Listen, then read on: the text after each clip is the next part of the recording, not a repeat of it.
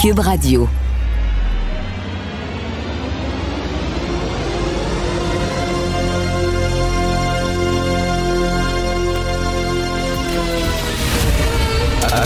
Attention, cette émission est laissée à la discrétion de l'auditeur. Les propos et les opinions tenues lors des deux prochaines heures peuvent choquer. Peuvent choquer. Oreilles sensibles s'abstenir. Richard Martineau. Martino. Un animateur pas comme les autres. Richard Martineau. Cube Radio. Eh, bonjour, bon vendredi. Eh, boy, ça va faire du bien ce week-end. Il me semble que c'est une semaine qui était dure et pénible. Beaucoup de mauvaises nouvelles. C'était un peu déprimant cette semaine. Ça va faire euh, du bien d'avoir un bon petit week-end.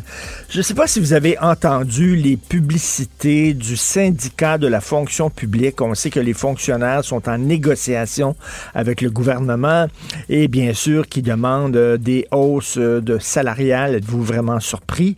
Regardez le budget ces temps-ci. Hier, on, on creuse la dette et le déficit au Québec de façon incroyable avec une pépine. D'ailleurs, lisez Mario Dumont euh, là-dessus aujourd'hui. Il fait une chronique là-dessus. Il dit c'est peut-être pas le temps. Euh, de la part des fonctionnaires de demander des hausses salariales un peu trop gourmandes. Il va falloir se calmer un peu. Mais c'est leur publicité. Les publicités, entre autres, on va faire entendre une pub d'une trentaine de secondes, justement, du syndicat de la fonction publique. On, écoute ça. Moi, je suis tannée d'être à rabais. Je suis technicienne en informatique dans la fonction publique du Québec depuis 18 ans. Puis savez-vous quoi? Je gagne pas mal moins que les sous-traitants du privé qui travaillent pour mon ministère. Oui, oui. Même travail, même organisation, mais pas le même salaire. C'est carrément injuste. J'adore mon travail, mais là, ça va faire. Nous, les employés de la fonction publique du Québec, on mérite tellement mieux. Un message du SFPQ. Ben, allez au privé d'abord. S'ils sont si géniaux que ça, sacrez votre camp.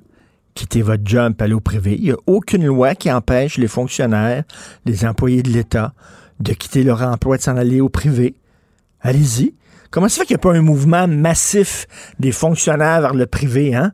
Euh, regarde, regarde, je, je pense pas qu'il manque de fonctionnaires. Ben, peut-être dans le milieu de la santé, effectivement, il y a des gens qui quittent, il y a des gens qui sont écœurés, euh, qui brûlent la chandelle par les deux bouts, mais ça c'est particulier. Mais elle, là, elle, elle est technicienne en informatique. Y a-tu comme un vraiment là, des- un mouvement massif des techniciens en informatique qui quittent s'en avoir dans le privé? Non, c'est vrai que les gens du privé sont mieux payés. Là-dessus, au point de vue des faits, c'est vrai. Mais attendez une minute, là. La sécurité d'emploi. Ces gens-là là, dorment le soir tout le long de la pandémie. Là. C'est quoi, 8-9 mois qu'on est là-dedans? Tout le long de la pandémie, eux autres, ils dorment le soir, ils vont se coucher, là, dorment sur leurs trois oreilles. Qui dort bien ces temps-ci? Avez-vous vu les gens qui perdent leur emploi partout? Eux autres peuvent dormir. Ils ont une sécurité d'emploi. Savez-vous ce que ça vaut, une sécurité d'emploi aujourd'hui? Ça vaut de l'or.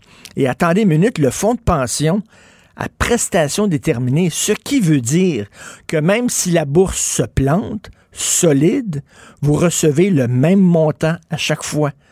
Hein? Votre, votre, le montant, la prestation ne, ne varie pas euh, en fonction des performances de la bourse.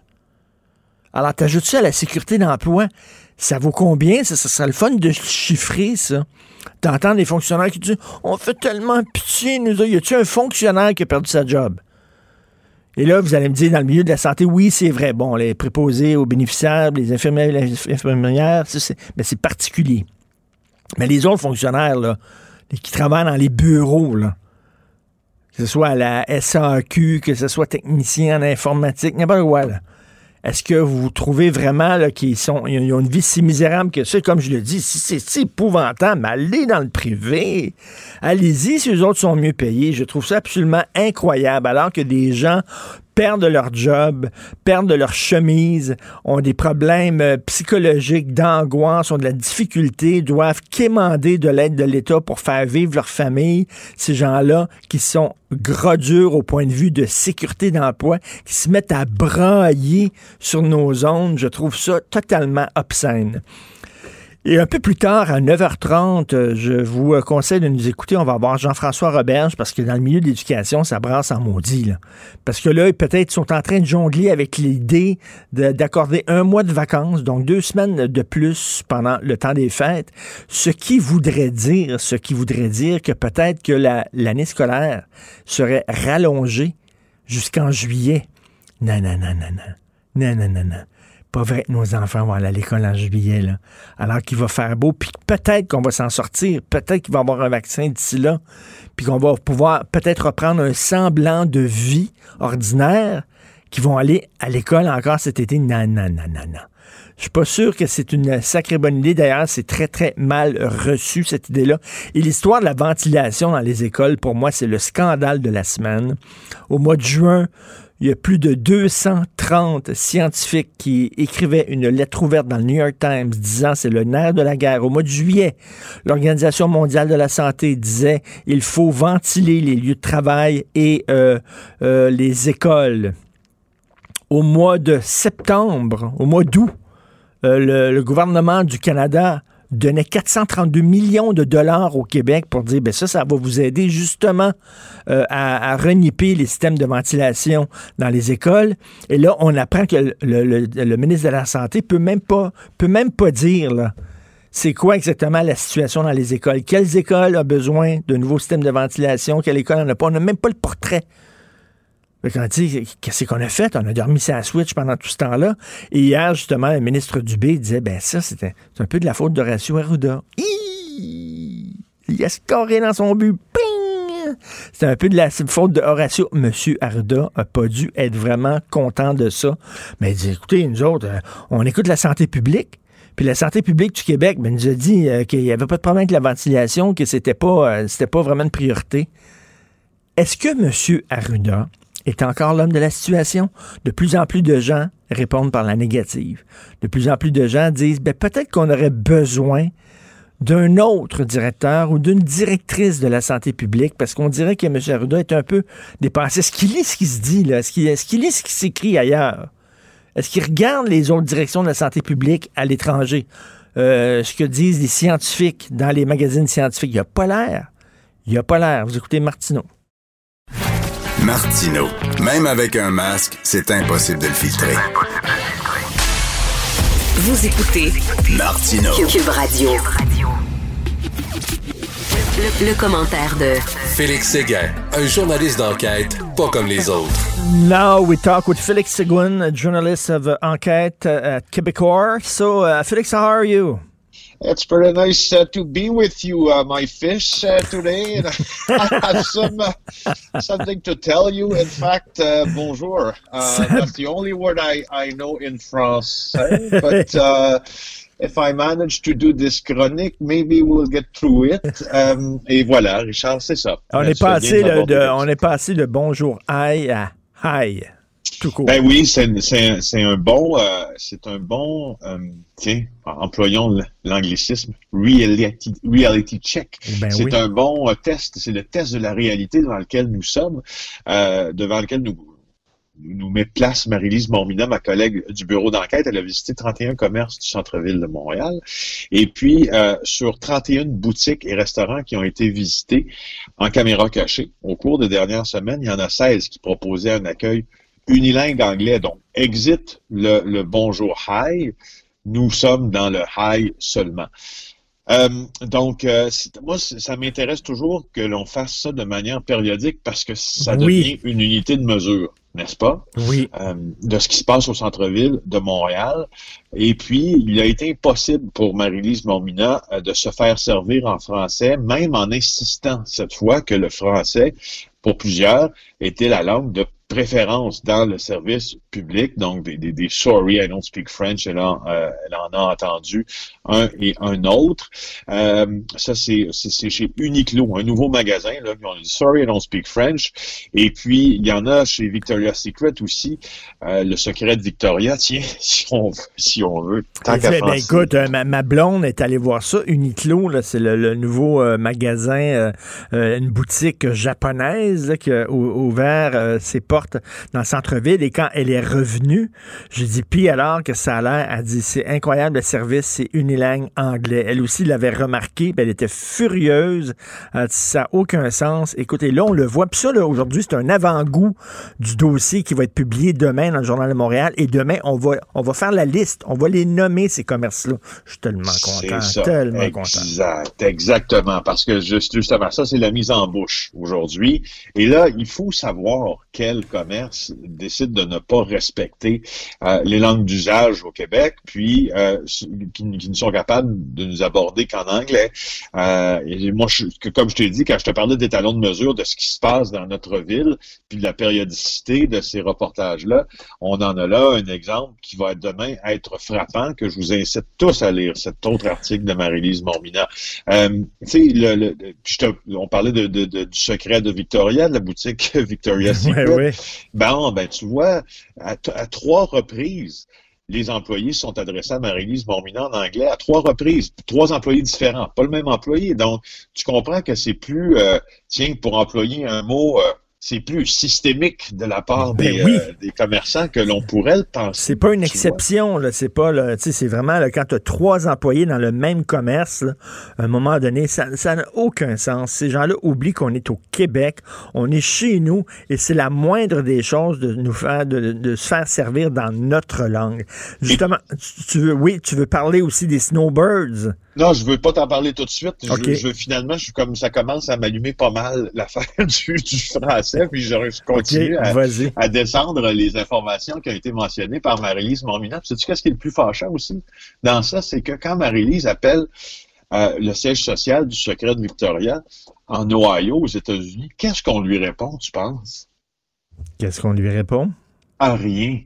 On ne lui répond même pas. Tu comprends que quand tu appelles ces sièges sociaux d'entreprises de, qui franchissent de, nombreux commerces, on ne répond rien.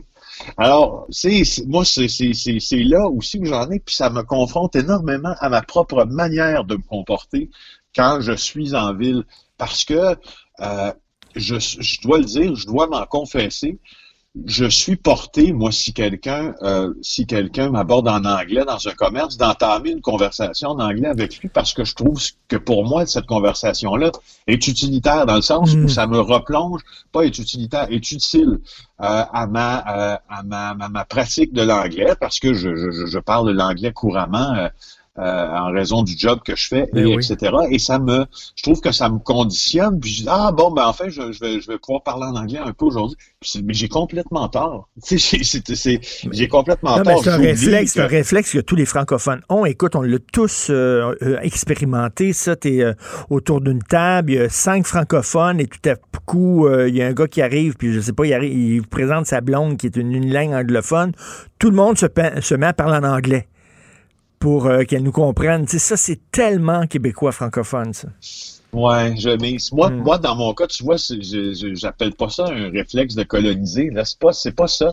Je me, mais, mais en même temps, je me dis que si, euh, si comme moi, tu sais, plusieurs personnes disent ah ben ça va me donner la chance de, de, de hmm. dérouiller mon anglais un peu. Puis, mais euh, c'est le, le, le, le, but recherché est peut-être le bon dans notre fort intérieur quand on veut le faire, mais la, la le but atteint n'est pas sûrement le bon. Alors voilà. Alors, bon, on est fin on est accommodant. C'est comme ça, là, tu sais, là, euh, même si les, les Canadiens anglais n'arrêtent pas de nous dire qu'on est intolérant et raciste, les Québécois, on est gentils, on est accommodants. Puis si on voit quelqu'un là et, parle qu'en anglais, bon, on va, on va parler en anglais pour que cette, cette personne-là se sente soudainement mieux.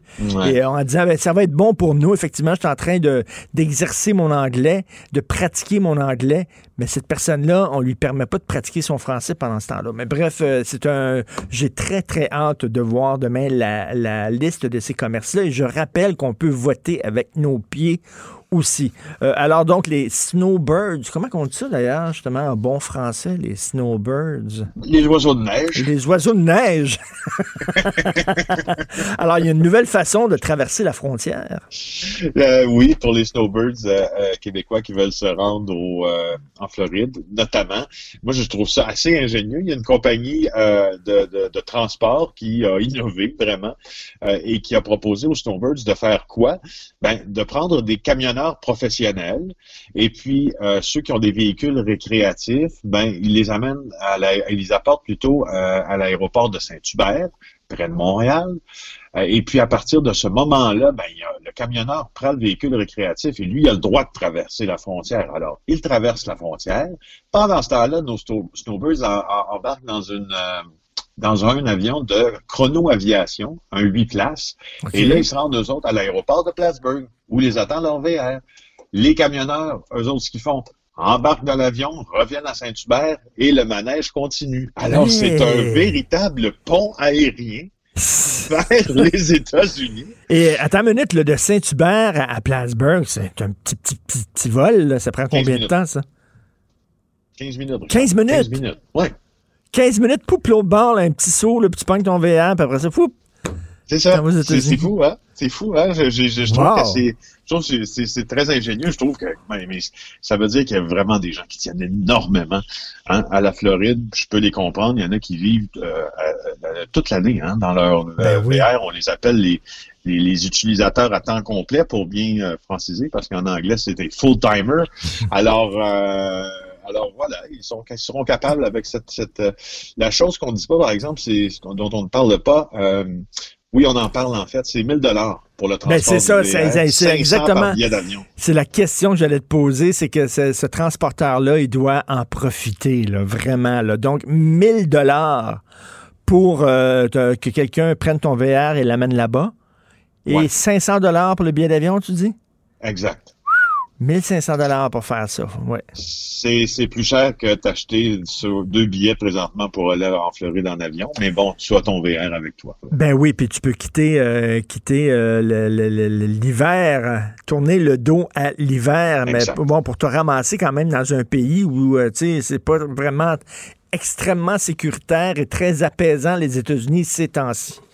Euh, justement, on va en parler de Donald Trump. Euh, alors, euh, il y, a un texte dans le journal Coup d'éclat au coup d'État. Oui, j'ai trouvé encore intéressant un texte qui est relayé par le journal puis qui est écrit par l'agence France Presse. Tu vois, on n'avait pas beaucoup entendu parler de nos, moi je trouve en tout cas là, de nos complotistes depuis l'élection de Joe Biden parce qu'on s'entend, ça euh, leur a donné, il semble, un solide coup, n'est-ce pas? Mais euh, là, on les entend un peu plus, puis on est en train de se demander qu'est-ce que recherche Trump, et il y a plusieurs théories, disons, qui, qui, qui commencent à circuler, notamment euh, dans les hauts rangs. Tu, sais, tu, te rappelles de Q, hein, le fameux QAnon, ce personnage dans l'état profond qui serait en train de mener là, une cabale contre les pédophiles. Bon, lui, il semble que M. Q existe encore selon les complotistes et qu'il est en train de régler le problème d'élection de Donald Trump en, euh, en, en, en, intervenant directement dans le système pour permettre un deuxième mandat euh, au président sortant. Alors ça, je voulais t'en parler. Évidemment, ça n'arrivera pas, mais c'est ça ben qu'ils disent.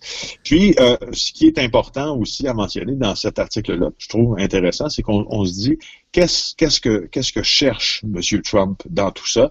Alors, pour les partisans, il y a de, la théorie du coup d'État. Euh, Trump est devenu vraiment là un, un autocrate. Et ben, puis, ben, tout à fait. Puis, tu sais, tout ce qui est épeurant, c'est que là, il y a les pleins pouvoirs de président, là, puis il n'y a rien à perdre. Il n'y a rien à perdre. Il, sait qu'il a perdu les élections. Donc, euh, qu'est-ce qu'il peut faire avec ça? Déjà, il est en train de limoger des gens autour de lui. On l'a vu. Là, il a sacré dehors des, des, des, personnes extrêmement importantes pour placer, euh, pour placer ses pions et tout ça. Écoute, il lui reste quoi? Là, 70 jours, je crois, encore de pouvoir, ce gars-là? Exactement. Puis il n'a jamais caché euh, son admiration pour Vladimir Poutine. Quand tu parles de celui qui l'a limogé, entre autres, c'est son secrétaire à la défense, ben Mark Esper. Donc c'est pour ça, c'est pour ça qu'on est en train de se dire qu'il, que les États-Unis sous sous Trump pourraient euh, devenir une autocratie. Mais là, c'est confronté aussi euh, à d'autres théories, celle-là. Parce que là, on est, on, c'est dans le genre de théorie, tu sais, du du coup d'État, si tu veux, mais euh, la théorie alternative, ou si tu veux, au même titre que la politique de la terre brûlée, c'est celle de Donald Trump qui déciderait de se retirer, mais Et en affichant, ça, je trouve ça drôle, par exemple, parce que dans cet article-là, il y a comme on, il y a comme on dit des trucs qui sont assez convenus. Trump déciderait de se retirer, et je le cite l'article en affichant le comportement contraire à l'humilité d'un vaincu et à la décence d'un sortant. On va dire, comme on dit, puisqu'on parle anglais depuis le début de la chronique en raison du sujet, no wonder. euh, tu sais, je veux dire que Trump décide de se retirer en affichant le comportement contraire à l'humilité, c'est pas une grosse nouvelle. On s'entend? Non, non, mais, mais quand même, lequel, c'est épouvantable ce qu'il est en train de faire. Et tu sais que le secrétaire de la Défense, lui, était contre le fait que Trump voulait, il voulait utiliser l'armée euh, sur le territoire américain, entre autres contre les manifestants de Black Lives Matter. Et lui dit, ben non, on n'utilise pas l'armée contre les citoyens américains, ça n'a pas de sens. Alors, il l'a limogé et là, il l'a remplacé par quelqu'un qui euh, partage un peu plus ses idées. Donc, c'est vraiment ce qui se passe aux États-Unis. là. C'est assez inquiétant. Ce gars-là n'a rien à perdre. Encore les pleins pouvoirs de, de président des États-Unis euh, pendant 70 jours encore. Donc, euh, C'est beaucoup. c'est beaucoup. Thank you very much. Have a nice weekend. Euh, Have a pretty nice weekend, my dear fish, and uh, be good. Many thanks. mais with a lot of wine. Thank you. Merci. Right. Alors, Goodbye. Félix Séguin, journaliste d'enquête du bureau d'enquête. Pas sûr que je paierais 1500 dollars pour aller aux États-Unis ces temps-ci, là, même si c'est pour fuir l'hiver. Pas sûr. Cube Radio. Cube Radio. En direct à LCN.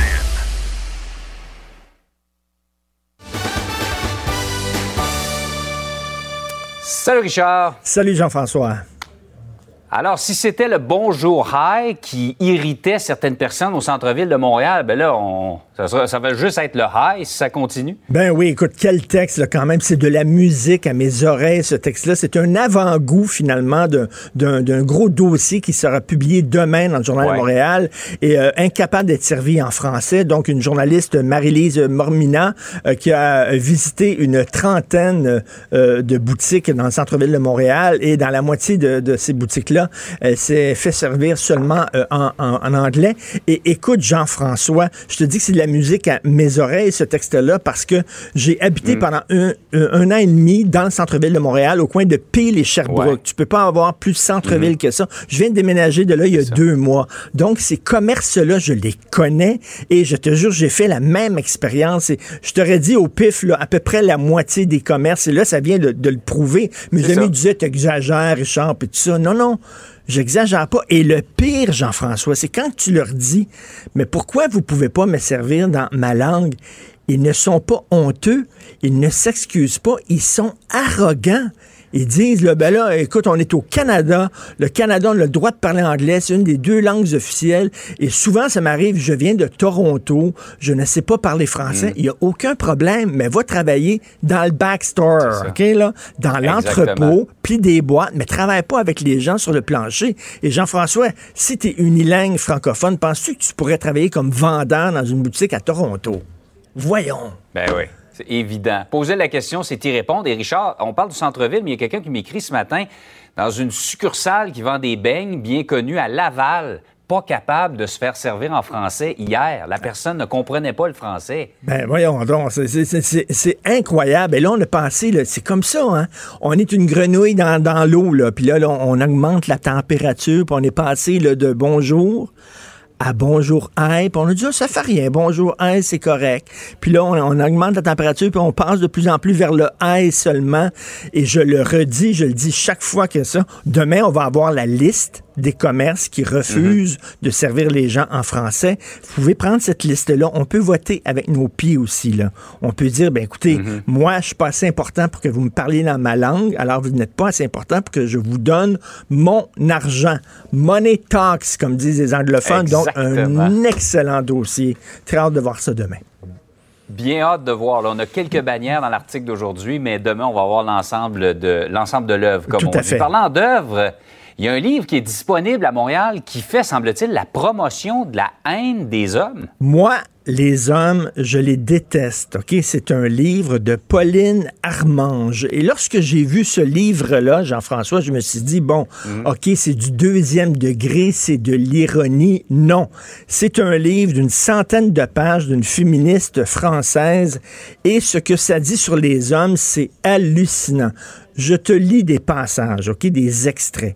Les hommes sont des individus médiocres. Il faut ouvrir les yeux sur leur profonde médiocrité. Ne pas accorder d'importance aux hommes nous permet de voir leur profonde incompétence. Détester les hommes et tout ce qu'ils représentent est notre droit le plus strict. C'est aussi une fête. Les hommes sont des êtres violents, égoïstes, paresseux, lâches. Men are trash. Les hommes sont des poubelles et c'est de même tout le long. Et écoute, Jean-François, je vais là, moi, à, mon, à la boutique, euh, ma boutique préférée pour acheter des magazines chaque vendredi. Vendredi hum. dernier, je vais acheter mes magazines. Le livre est à côté de la caisse enregistreuse, OK? Pour encourager les gens à l'acheter. Imagine-toi, moi, les Noirs, je les déteste. Moi, les gays, je les déteste. Mm. Moi, les femmes, je les déteste. Penses-tu que, un, ce livre-là serait publié? Penses-tu qu'il serait euh, distribué et vendu à côté de la caisse enregistreuse? Et là, j'ai dit à la jeune vendeuse, vous êtes contente de vendre ça, vous? Moi, les hommes, je les déteste. J'ai un fils de 12 ans, moi.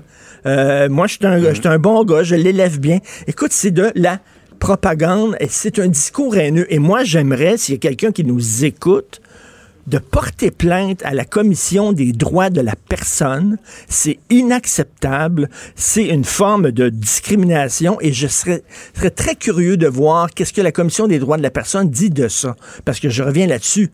moi, les Noirs, je les déteste. Parce que la, vendeuse dit Hey, est-ce que vous avez lu ce livre-là, M. Martineau? Moi, les Noirs, je les déteste. On vient de recevoir ça cette semaine. Voyons ce serait inacceptable ben, aussi. Là. Inacceptable totalement. Et là, écoute, je pourrais t'en parler des pages et des pages et des pages. Puis dit les pires hommes, là, les, les pires, c'est les hommes blancs hétérosexuels. heureusement, pas dit en haut de 50 ans. Là, heureusement, pas dit en haut de 50 ans. Parce que là, je serais là. Là, je serais vraiment dans la chenoute. Là, vraiment ciblé. Écoute, là. Mais c'est incroyable qu'un livre comme ça soit publié. Bon, vaut mieux en rire. Ben ouais. Thank you very much. Richard. Have a nice weekend. Passe une belle fin de semaine. Have a nice weekend. Thank you, you too. Martineau, il n'y a pas le temps pour la controverse. Il a jamais coulé l'eau sous les ponts. C'est lui qui la verse. Vous écoutez Martino. Cube Radio. Le, commentaire de Michel Girard. Une vision des finances pas comme les autres. Nous parlons avec l'excellent Michel Girard, chroniqueur à la section argent du Journal de Montréal, Journal de Québec. Michel, un peu plus tôt dans l'émission, je faisais entendre une publicité du syndicat de la fonction publique du Québec. On entend une technicienne en informatique qui travaille pour le gouvernement qui se plaint parce que au privé sont beaucoup mieux payés qu'elle, puis ça n'a pas de bon sens, puis c'est injuste. Faudrait leur rappeler, Michel Girard, qu'ils ont la sécurité d'emploi. Oui, ça c'est évidemment. Euh, c'est parce qu'il faut pas que tu compares juste salaire pour salaire. Euh, ben faut que tu compares la rémunération globale, à savoir le salaire plus évidemment les avantages sociaux. Or, euh, et donc, c'est comme ça qu'il faut comparer des pommes avec des pommes. Puis quand tu te compares avec l'entreprise privée, là, ça dépend si tu te compares avec euh, l'entreprise privée des grandes, grandes multinationales, ou bien si tu te compares avec l'ensemble des entreprises, puis celles qui sont syndiquées, celles qui sont pas syndiquées, tu sais, parce que les entreprises privées qui sont pas syndiquées, on s'entend-tu que tu n'as pas la même les mêmes avantages, la même ben sécurité. non, écoute, euh, donc euh, c'est toujours ça là, c'est qui est difficile. Moi, je pense que pour le gouvernement du Québec, pour les employés de, de, de l'État, je, je, je pense, ben, bon, on va admettre, Richard, qu'ils sont pas chanceux là. Ils arrivent au renouvellement à la fin de la convention collective, il arrive juste l'année ben où on déclenche, on arrive dans la crise sanitaire. Écoute bien. Là. Non, non, je pense que dans les faits, effectivement, dans certains secteurs, tu es mieux payé au privé que fonctionnaire, on s'entend. Mais écoute, la sécurité d'emploi dans une période telle, telle comme, comme on vit, de pouvoir dormir le soir sur tes trois oreilles en disant je perdrai pas ma job et attends une minute, le fonds de pension avec la prestation déterminée, ça vaut de l'or. Ah, ça, ça, ça vaut de l'or, mais tu, tu, fais bien de souligner, surtout là, au niveau des régimes de retraite. Euh, regarde, tu sais que c'est une sacrée différence entre avoir un régime de retraite que tu bâtis avec juste, juste le REER versus un régime à prestation déterminée euh, que qu'offrent évidemment le, les gouvernements à leurs, aux fonctionnaires ou aux employés de l'État. Or, c'est une immense différence parce que le régime à prestation déterminée, c'est qu'il faut savoir ce que peu importe ce que fait tes placements en bourse ou tes placements sur le marché obligataire, ça n'a pas de rapport. Tu es sûr tu vas toujours avoir ta, ta, ta, ta, prime, ta prestation ben oui, de retraite. Ben ça, ça veut et, dire... Puis, la, et, puis qui, et qui bougera pas. C'est ça, alors la bourse que... se plante, puis tu vas avoir le même chèque que tu as reçu le, la, la, dernière Exactement. fois. Là. Alors que dans, alors avec ton REER, tu n'auras pas le même chèque. Ben non, non, non, mais ça, ça, tu sais, des ententes pleurer, peut-être qu'effectivement, dans le milieu de la santé, on s'entend, le fonctionnaire dans le milieu de la santé, ah, c'est pas facile. C'est pas facile, ça. mais elle, elle est technicienne en informatique, la fille qui se plaint euh, dans, dans, dans la pub radio. Je suis désolé, mais quand même, se plaint peut-être un peu la bouche pleine. Bon, bref, euh, Michel, hier, le hi, c'était raide, hein, la mise à jour économique? Ah ben oui, mais alors malgré le fait que le ministre Girard euh, semblait optimiste, euh, mais tu sais, tout est relatif. Moi, être optimiste quand tu me présentes un trou de 32 milliards, bon.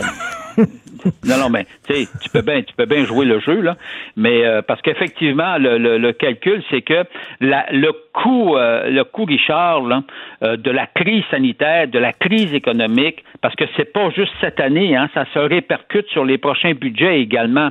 Alors regarde, c'est pas compliqué là, c'est pas sorcier. Juste avant la pandémie, quand il a déposé son budget le 10 mars dernier, le ministre Girard prévoyait que d'ici 2023, l'exercice le, le, financier 2022-23, il prévoyait un surplus, des, surplus de totaux de 13,6 milliards.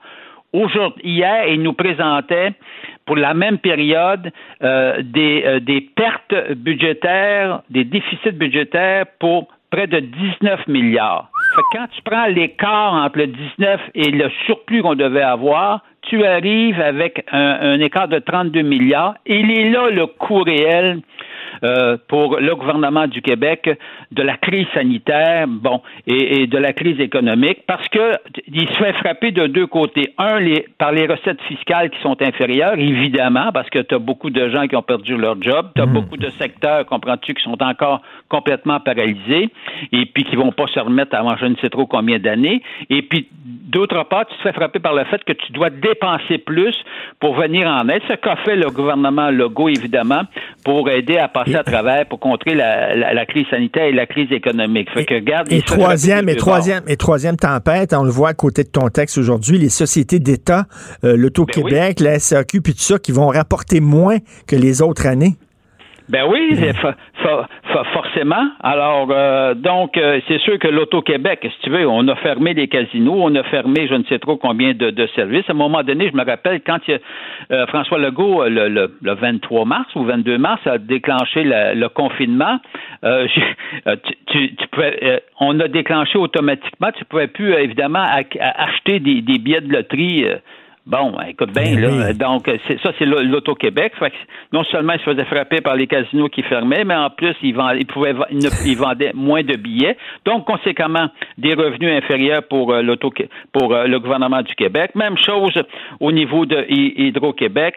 Investissement Québec euh, qui fait des pertes. Alors, euh, bon, il y a juste la, la, la SAQ euh, qui, qui, se maintient quand même assez bien. Oui, mais parce que c'est à peu près le seul service qui est resté ouvert. Mais à la fin de ta chronique, Michel, aujourd'hui, tu dis bien qu'on soit nettement moins populeux qu'en Ontario, on a dépensé oui. 2,4 milliards de dollars de plus que notre voisin en oui, Ontario. Oui, oui, oui. Puis c'est pas moi qui l'invente, c'est le ministre lui-même, Éric Girard, qui, en guillemets, s'invente dans, dans la révision budgétaire présentée hier.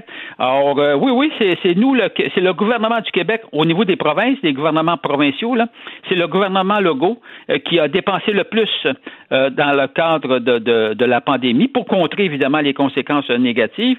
Alors, mais moi, ce qui m'a frappé, c'est de voir qu'on a dépensé plus, c'est même pas en proportion, c'est qu'on a dépensé 2,4 milliards de plus que ce qu'a fait, euh, qu'est-ce qu'a fait euh, l'Ontario. Écoute bien, là. Mais parce Alors, que je pense que. est à peu près la population nettement supérieure au Québec. C'est quoi? Il y a plus de gens qui ont perdu leur emploi. Je pense que la, la pandémie a frappé plus fort ici qu'en Ontario, ça se peut-tu?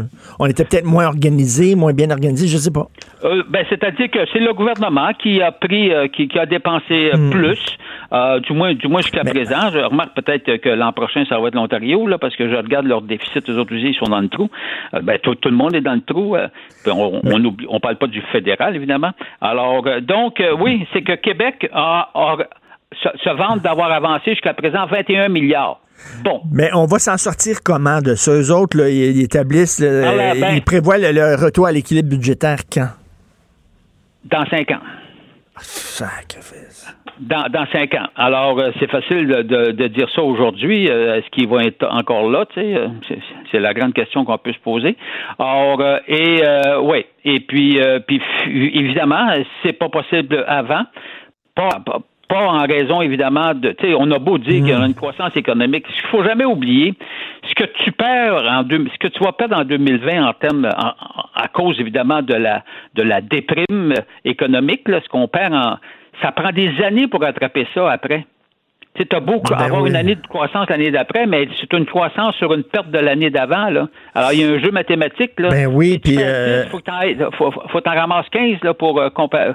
Alors, il est là, le, le, le gros problème. Et puis ça, puis on parle juste de prévision, là, tu sais, euh, tu sais, à la décharge du ministre Girard, c'est pas facile aussi, là. Ben non, ben non, mais 5 ans, là, euh, retour à l'équilibre budgétaire, 5 ans, ça, c'est le... Ben, ça se dit bien. Ça, c'est le meilleur scénario, ça.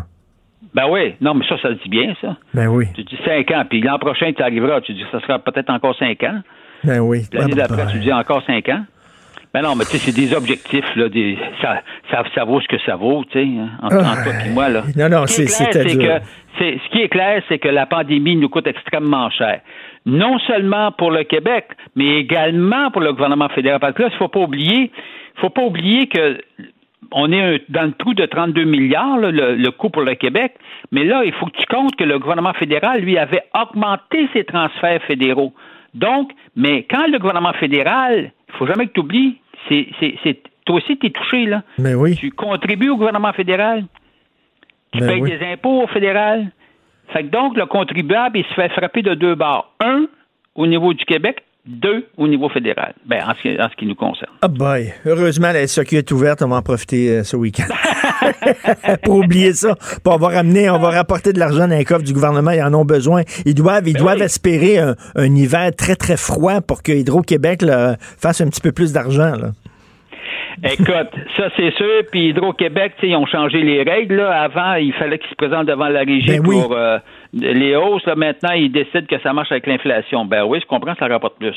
Mais malgré cela, euh, ils sont dans le trou. Ben, c'est-à-dire pas dans le trou, là. C'est-à-dire, c'est toujours profitable. Hein. oui, mais moins profitable que c'était. Oui, voilà. C'est de même qu'il faut le voir. Exactement. Merci beaucoup. Bon week-end malgré tout, Michel Gérard. Salut. Salut.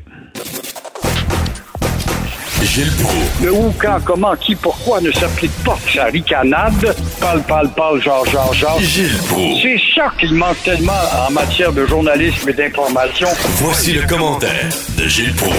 Un commerce sur deux qui a été visité par le journal qui refuse de parler en français aux, euh, aux clients francophones, Gilles. J'imagine que ça vous surprend pas beaucoup. Pas du tout, pas du tout, pas du tout. Ça fait une génération que ça dure.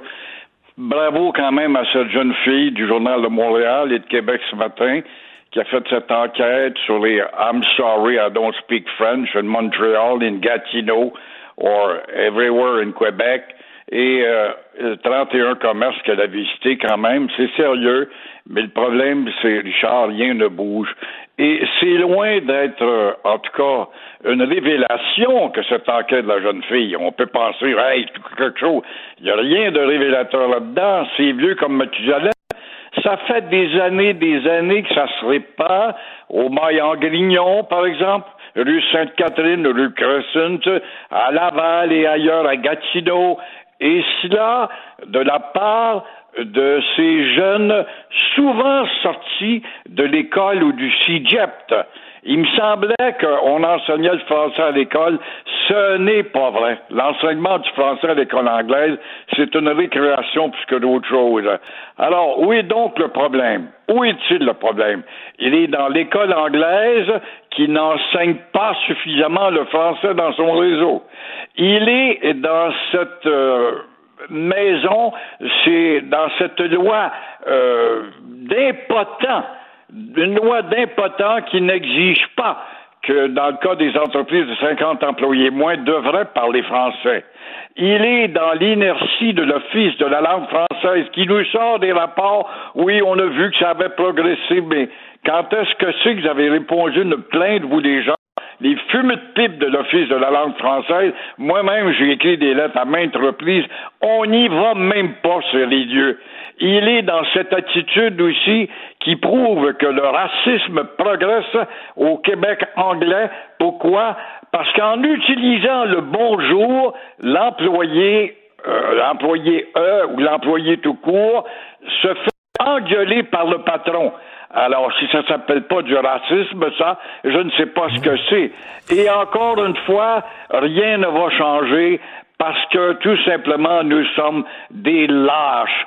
Pensez-y, penses-tu, mon cher Richard, euh, que la, à la Pratt Whitney, par exemple, fabricant de moteurs d'avion, des usines hautement sophistiquées en technologie, que le français est une langue de travail?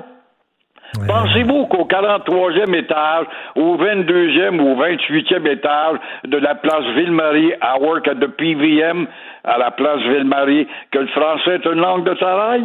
Et quand on voit ce matin, au lendemain du budget d'hier, que Québec va dépenser, dépenser 460 millions de dollars pour la réinsertion et la formation des employés qui veulent changer d'emploi ou enfin de discipline est-ce que est inclus là-dedans des cours obligatoires de français de la part du gouvernement? Le gouvernement ne donne pas plus l'exemple. Et pourquoi les propriétaires de commerce embauchent des commis et des vendeurs unilingues anglophones? Parce qu'ils savent fort bien qu'on ne se plaindra pas. Voilà. Pour ça. Ils savent que nous sommes des mitaines, des lâches, des demi-vivants, des morts vivants. Ils le savent ça très bien. Puis pour pas déplaire à la tête carrée qui va vouloir aller s'acheter une sacoche ou une, brossière, s'il faut qu'elle se fasse dire bonjour, What an insult! What about hi? C'est ça qu'elle dit, la bonne femme ou le gars. Alors, encore une fois, rien n'a changé. Les Rhodésiens sont toujours les maîtres omnipuissants au Québec et à Montréal. Demain, on aura la liste de ces commerces-là récalcitrants. Aujourd'hui, il y a le secret de Victoria, on sait. Mais demain, elle va elle va nommer euh, Marie-Lise Mormina tous les, les, euh, les commerces où elle a eu de la difficulté à se faire servir dans sa langue chez nous. Chez nous. Moi, quand j'entends la vendeuse dire, ben oui, mais je viens de Toronto, moi, là, puis je viens d'arriver, puis OK, c'est correct, mais va travailler dans le sous-sol, va travailler ailleurs, travaille pas sur le plancher avec, avec les gens. Je m'en fous, moi, que tu viennes de Toronto, tu parles pas ma langue. Je suis chez moi. Puis ils sont arrogants, Gilles. C'est ça le pire. Là. Quand tu leur dis, là, comment ça, vous parlez pas français? Je suis chez moi. Mais le cadre de Québécois de coloniser la queue entre les deux jambes ne dit pas ça il a mal à sa langue. Et en plus de ça, il y a des Américains, là, comme je vois, des Américaines qu'on embauche dans les boutiques. I want to get an experience in Montreal, French City, but I will never learn. Alors, euh, quand on est dans rendu à ce laxisme-là, puis as-tu déjà entendu François Legault faire une sortie là-dessus, lui qui nous joue, qui a exigé de son Conseil des ministres qu'il pote à la boutonnière le drapeau du Québec pour affirmer le Québec. L'avez-vous entendu? Jamais. L'avez-vous entendu depuis que euh, Jolin Barrette sort son rapport puis qui dit qu'il va avoir des dents très bientôt. Je l'ai jamais entendu commenter. C'est un premier ministre à la tête du deuxième plus gros pays francophone au monde. C'est un premier ministre à la tête d'une société fragilité qui doit la défendre, l'affirmer. Pour, pour l'exemple, doit venir d'en haut. T'en veux un autre exemple, mon cher, mon cher Richard? C'est il y a ce professeur là qui écrit chez vous justement ou dans le journal, euh, Pierre Cossette, professeur émérite, qui dit qu'il a mal à sa langue, il a mal à son français. Il juge que les Québécois sont mal à l'aise avec leur langue. Les Québécois ne prennent pas soin de leur langue et ne valorise pas cette majesté qui est la langue française, une des plus importantes au monde. Quand on est sorti du Québec, on est allé au-delà de Plattsburgh ou de la Floride. Alors, comment valoriser une langue quand les élites, les gens en haut qui doivent transmettre en bas, je prends l'exemple euh, d'en haut des médias. Les médias publicitaires sont dégueulasses, c'est voulu. Des commerciaux comme Nissan, par exemple, qui est à intérêt français, en passant dans un message de 30 secondes, qui dit cinq fois, hey, la gang, hey, la gang, ah ouais, la gang. Un autre commerçant de bagnole, encore une fois, la cloche, la cloche, la cloche. T'entends ça, là, dans des commerciaux réseau coast to coast. Alors, quand notre premier ministre lui-même, notre premier ministre, qui veut euh, nous rassurer pour l'hiver que ça va être tough pour l'école. Ça va être tough. Ah oui, mais il parle un langage du peuple, il veut se faire comprendre. Est-ce que c'est un exemple d'un premier ministre à la tête d'un pays francophone, le deuxième plus important? Le problème, c'est que personne ne s'aperçoit que nous mourrons. Et euh, là, vous n'êtes pas beaucoup sur les médias sociaux, vous, j'imagine, Gilles, mais sur les médias sociaux, des jeunes qui, qui écrivent euh, en franglais, là, euh, trois mots anglais, trois mots français, ou alors des, des, personnalités publiques, des artistes francophones qui tweetent ou qui vont sur Facebook seulement en anglais. Euh, parce que les autres, c'est à la mode, c'est cool, c'est le fun. Vraiment, là, euh, on, baisse les bras. Est-ce que vous pensez que le Père Noël va être généreux pour Éric Salvaille cette année? Oui, Noël va arriver le 18 décembre dans son cas. Alors, c'est le 18 qu'Éric euh, va recevoir son cadeau de Noël. En plus d'avoir Donald Duguay dans les jambes, c'est le cas de dire, il y a eu trois autres personnes qui sont venues, trois autres plaignants qui euh, sont venus s'ajouter à la plainte générale à l'égard de ce gars-là. Mais il y a un du bon avocat qui est un plaidoyeur incroyable, qui utilise des mots et des verbes haut et fort pour assommer peut-être la couronne. Mais la jeune fille de la couronne a quand même très bien fait son travail en étant assez impitoyable elle aussi. C'est une maudite belle cause pour elle pour faire sa marque et se donner un galon sur les épaules. Mais qu'est-ce que le juge va faire? Qui le juge va-t-il croire? Moi, je pense que le doute va venir planer au-dessus de tout ça et le doute fera que Salvaille va s'en sortir en se faisant dire peut-être faites attention monsieur Salvaille vous êtes une personnalité publique après tout et euh, vous devriez être un peu plus retenu dans le public malgré votre euh, l'amour que le public porte pour vous alors je ne serais pas étonné qu'il s'en sorte grâce au doute. Ben, quoi que les, quoi que les trois derniers témoins qui ont témoigné, là, c'était quand même assez, euh, assez raide et assez dommageable pour lui. Là. Oui, mais euh, l'adverse va dire oui, oui, mais il y a des à peu près là-dedans, puis on ne sait pas combien de, de, il y avait dans la, la, la pichoire de Radio-Canada. Il n'a pas été capable de répondre comme si c'était d'une pertinence incroyable. Ça s'appelle faire de la déviation, encore une fois, par l'habilité verbale, et là-dedans, euh, Massicotte est un expert. Ben oui, tout à fait. Merci. Bon week-end, euh, Gilles. On se reparle lundi. Have a good week. Have a good fin de semaine. Au plaisir, Thank you very much. Martino, souvent imité, mais jamais égalé. Vous écoutez Martino, Cube, Radio. Alors, euh, on souligne les cinq ans de l'attentat terrible au Bataclan. Aujourd'hui, nous allons discuter avec Christian Rioux, correspondant à Paris pour le quotidien Le Devoir et collaborateur ici à Cube Radio. Bonjour, Christian. Bonjour Richard.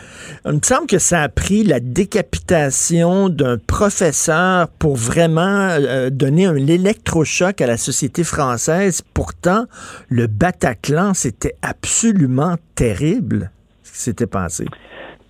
Oui, vous savez, Louis, le, le Bataclan, c'est absolument terrible. C'est un, d'abord, c'est, un attentat de type euh, différent. Hein. C'est un peu un attentat du type euh, de, de, de celui de, de, Charlie Hebdo euh, précédemment, qui était neuf mois plus tôt. Hein. un attentat organisé après euh, un attentat organisé avec des gens venus de l'extérieur, avec toute une, une infrastructure, euh, des, des, des, gens qui se sont déplacés, euh, qui ont traversé des frontières et tout ça, alors que les attentats qu'on a connus après, comme celui de, de Samuel Paty, ce sont des, des, attentats de type différent, c'est-à-dire que ces réseaux, souvent ayant été démantelés, eh bien, on, on, les organisations terroristes font appel à, à, des individus, à des réactions spontanées d'individus pour aller poser des gestes, des, des actes terroristes. Donc, on est dans une autre, je dirais, une autre dynamique euh, terroriste, mais vous avez tout à fait raison. Euh, euh, L'attentat de Charlie Hebdo en 2015, celui du, celui du Bataclan, des, des terrasses aussi en, en, novembre après, était déjà absolument terrible et on voit qu'on n'en est pas sorti et je pense qu'aujourd'hui les Français comprennent très bien que on pouvait penser après le Bataclan qu'on en sortirait, vous savez, dans un an ou deux. on a d'ailleurs démantelé des réseaux, mais on, on comprend aujourd'hui que ça va prendre beaucoup de temps avant de sortir de ça parce que c'est beaucoup plus grave, c'est beaucoup plus profond que ce qu'on euh, que ce qu'on pouvait imaginer même à l'époque de Charlie et, du Bataclan. Et donc, vous l'avez dit, là, on avait tiré, bien sûr, massacrer des gens qui assistaient à un spectacle rock, mais on avait aussi tiré des gens sur des terrasses. Et euh, je me souviens de Alain Finkielkraut, le, philosophe français, qui avait dit on ne peut pas les terrasses, un homme, une femme qui prennent un verre sur une terrasse, ça représente, ça incarne parfaitement le, mode de vie français? Oui, oui, absolument. Je pense que, ce, que, qui a, ce, qui, ce qui a choqué très, très profondément dans les attentats du Bataclan, c'est que, euh, bon, vous savez, Charlie, euh, il y, a toute une frange de, de euh, gauchistes qui, qui, qui, qui, racontait que, bon, Charlie, les, les, les caricaturistes l'avaient cherché un peu. Bon, on, on peut contester ça, mais hmm. qui peut dire que des couples attablés sur, les, sur les grands boulevards, en train de prendre un verre tranquillement, en train de discuter et de regarder le, le, le, soleil, le soleil se coucher, ont cherché quelque chose ou ont chercher euh, ou, des gens qui assistent à, un spectacle, comme c'était le cas euh, des, des, centaines de personnes qui étaient euh, au Bataclan. Et là, on a bien vu que, effectivement, oui, on s'en prenait aux caricatures parce que c'est la France, mais on s'en prenait aussi à un mode de vie, à, toute une mhm. façon, une façon d'être, à une société libre, hein, une société libérale, ouverte, libre, où les hommes vivent avec les femmes, où, où, on, est libre d'exprimer ses opinions, de caricaturer, et où une société une société belle aussi. Hein. Je pense que les, les terroristes sont en sont en sont en, en guerre contre la beauté des choses, mmh, euh, mmh, non seulement mmh. celles des femmes, hein, on, on, le voit bien, ça c'était assez évident dans les pays euh, dans les pays euh, islamisés, islamistes, mais mais aussi la beauté de, la vie, la beauté du monde. eux ne rêvent que de que de que de se survivre à eux-mêmes dans un autre paradis que personne n'a jamais visité, enfin dont on n'est jamais revenu et dont, dont on nous a jamais pu témoigner. Mais oui, ces gens-là sont en réaction contre la beauté de la vie et la, la vie est, est belle en France et ça ça, leur déplaît. Et, ce qui me frappe, je dirais, je vous dirais cette cette année, c'est qu'il y a eu assez peu de commémorations. Hein. On est, euh, euh, on sent que on sent qu'on n'est pas à l'époque des grandes commémorations. On veut pas. Euh, le, bon, le premier ministre a, fait un hommage ce matin, mais c'est très discret parce que on, sent bien que les Français sont dans, ils, sentent que c'est pas terminé. On est, on est en plein dans le drame encore aujourd'hui. Mais, Donc, on n'est pas à l'époque de commémorer ou d'allumer des bougies là. Oui, et Christian, ce qui m'attriste énormément, bien sûr, avec euh, il y a les attentats à répétition et on sent qu'on n'est pas sorti du bois, mais c'est c'est l'isolement de la France sur la scène internationale. Je lisais un, dossier très intéressant dans le magazine Le Point où euh, la France, on se serait attendu à ce que la communauté internationale soit solidaire de la France parce qu'elle euh, se bat pour, nos valeurs, pour défendre nos valeurs, les valeurs de l'Occident. Au contraire, la France est pointée du doigt et de plus en plus, euh, les pays ne, se cachent plus pour critiquer sa vision de la laïcité. Oui, euh, oui, absolument. Euh, c'est vrai que la France se retrouve euh, très très seule dans ce dans dans ce dans ce combat. On l'a vu avec avec Justin Trudeau, hein, qui a même pas eu le courage de, de, de défendre le droit de le droit de caricaturer, même s'il est revenu sur ses propos. Mais bon, il a fallu, fallu des jours avant qu'il avant qu'il qu'il qu'il envoie un message pour pour Samuel Paty. oui, on, on le voit, c'est-à-dire que euh, c'est toujours plus, ça semble toujours plus simple hein, de, de, faire des compromis, de se dire bon, on va, euh, on va, euh, on va, on va, on va en faire quelques compromission, on va acheter la paix pendant pendant un certain temps, mais euh, vous savez, avec avec des terroristes islamistes, avec des intégristes de ce type-là, euh, vous pouvez peut-être acheter la paix quelque temps, ben mais ça, ça durera pas, ça ne peut pas durer. Euh, ces gens-là en, en, ont contre beaucoup plus que des caricatures ou que un curé dans son dans son église. Ils en ont contre notre mode de vie, contre et, et leur objectif, c'est de convertir le monde. C'est très clairement affirmé en tout cas chez les islamistes. Donc ils ne s'arrêteront pas, ils ne s'arrêteront, euh, ils vont s'arrêter d'autant moins qu'ils ont aussi un terreau euh, dans nos pays, euh, un terreau islamiste en France qui, est très important. Et ça, je pense que c'est ce que les Français sont en train aujourd'hui de, découvrir et de comprendre. Et donc, oui, le, combat va être long. Il va être d'autant plus long que, que, beaucoup d'États, beaucoup de, dirigeants politiques sont enclins à faire des compromis avec avec avec l'extrémisme. Et je pense que ça ne, ça ne, ça ne même eux, ça ne leur servira pas. Ils seront un jour les victimes de ces de ces islamistes-là.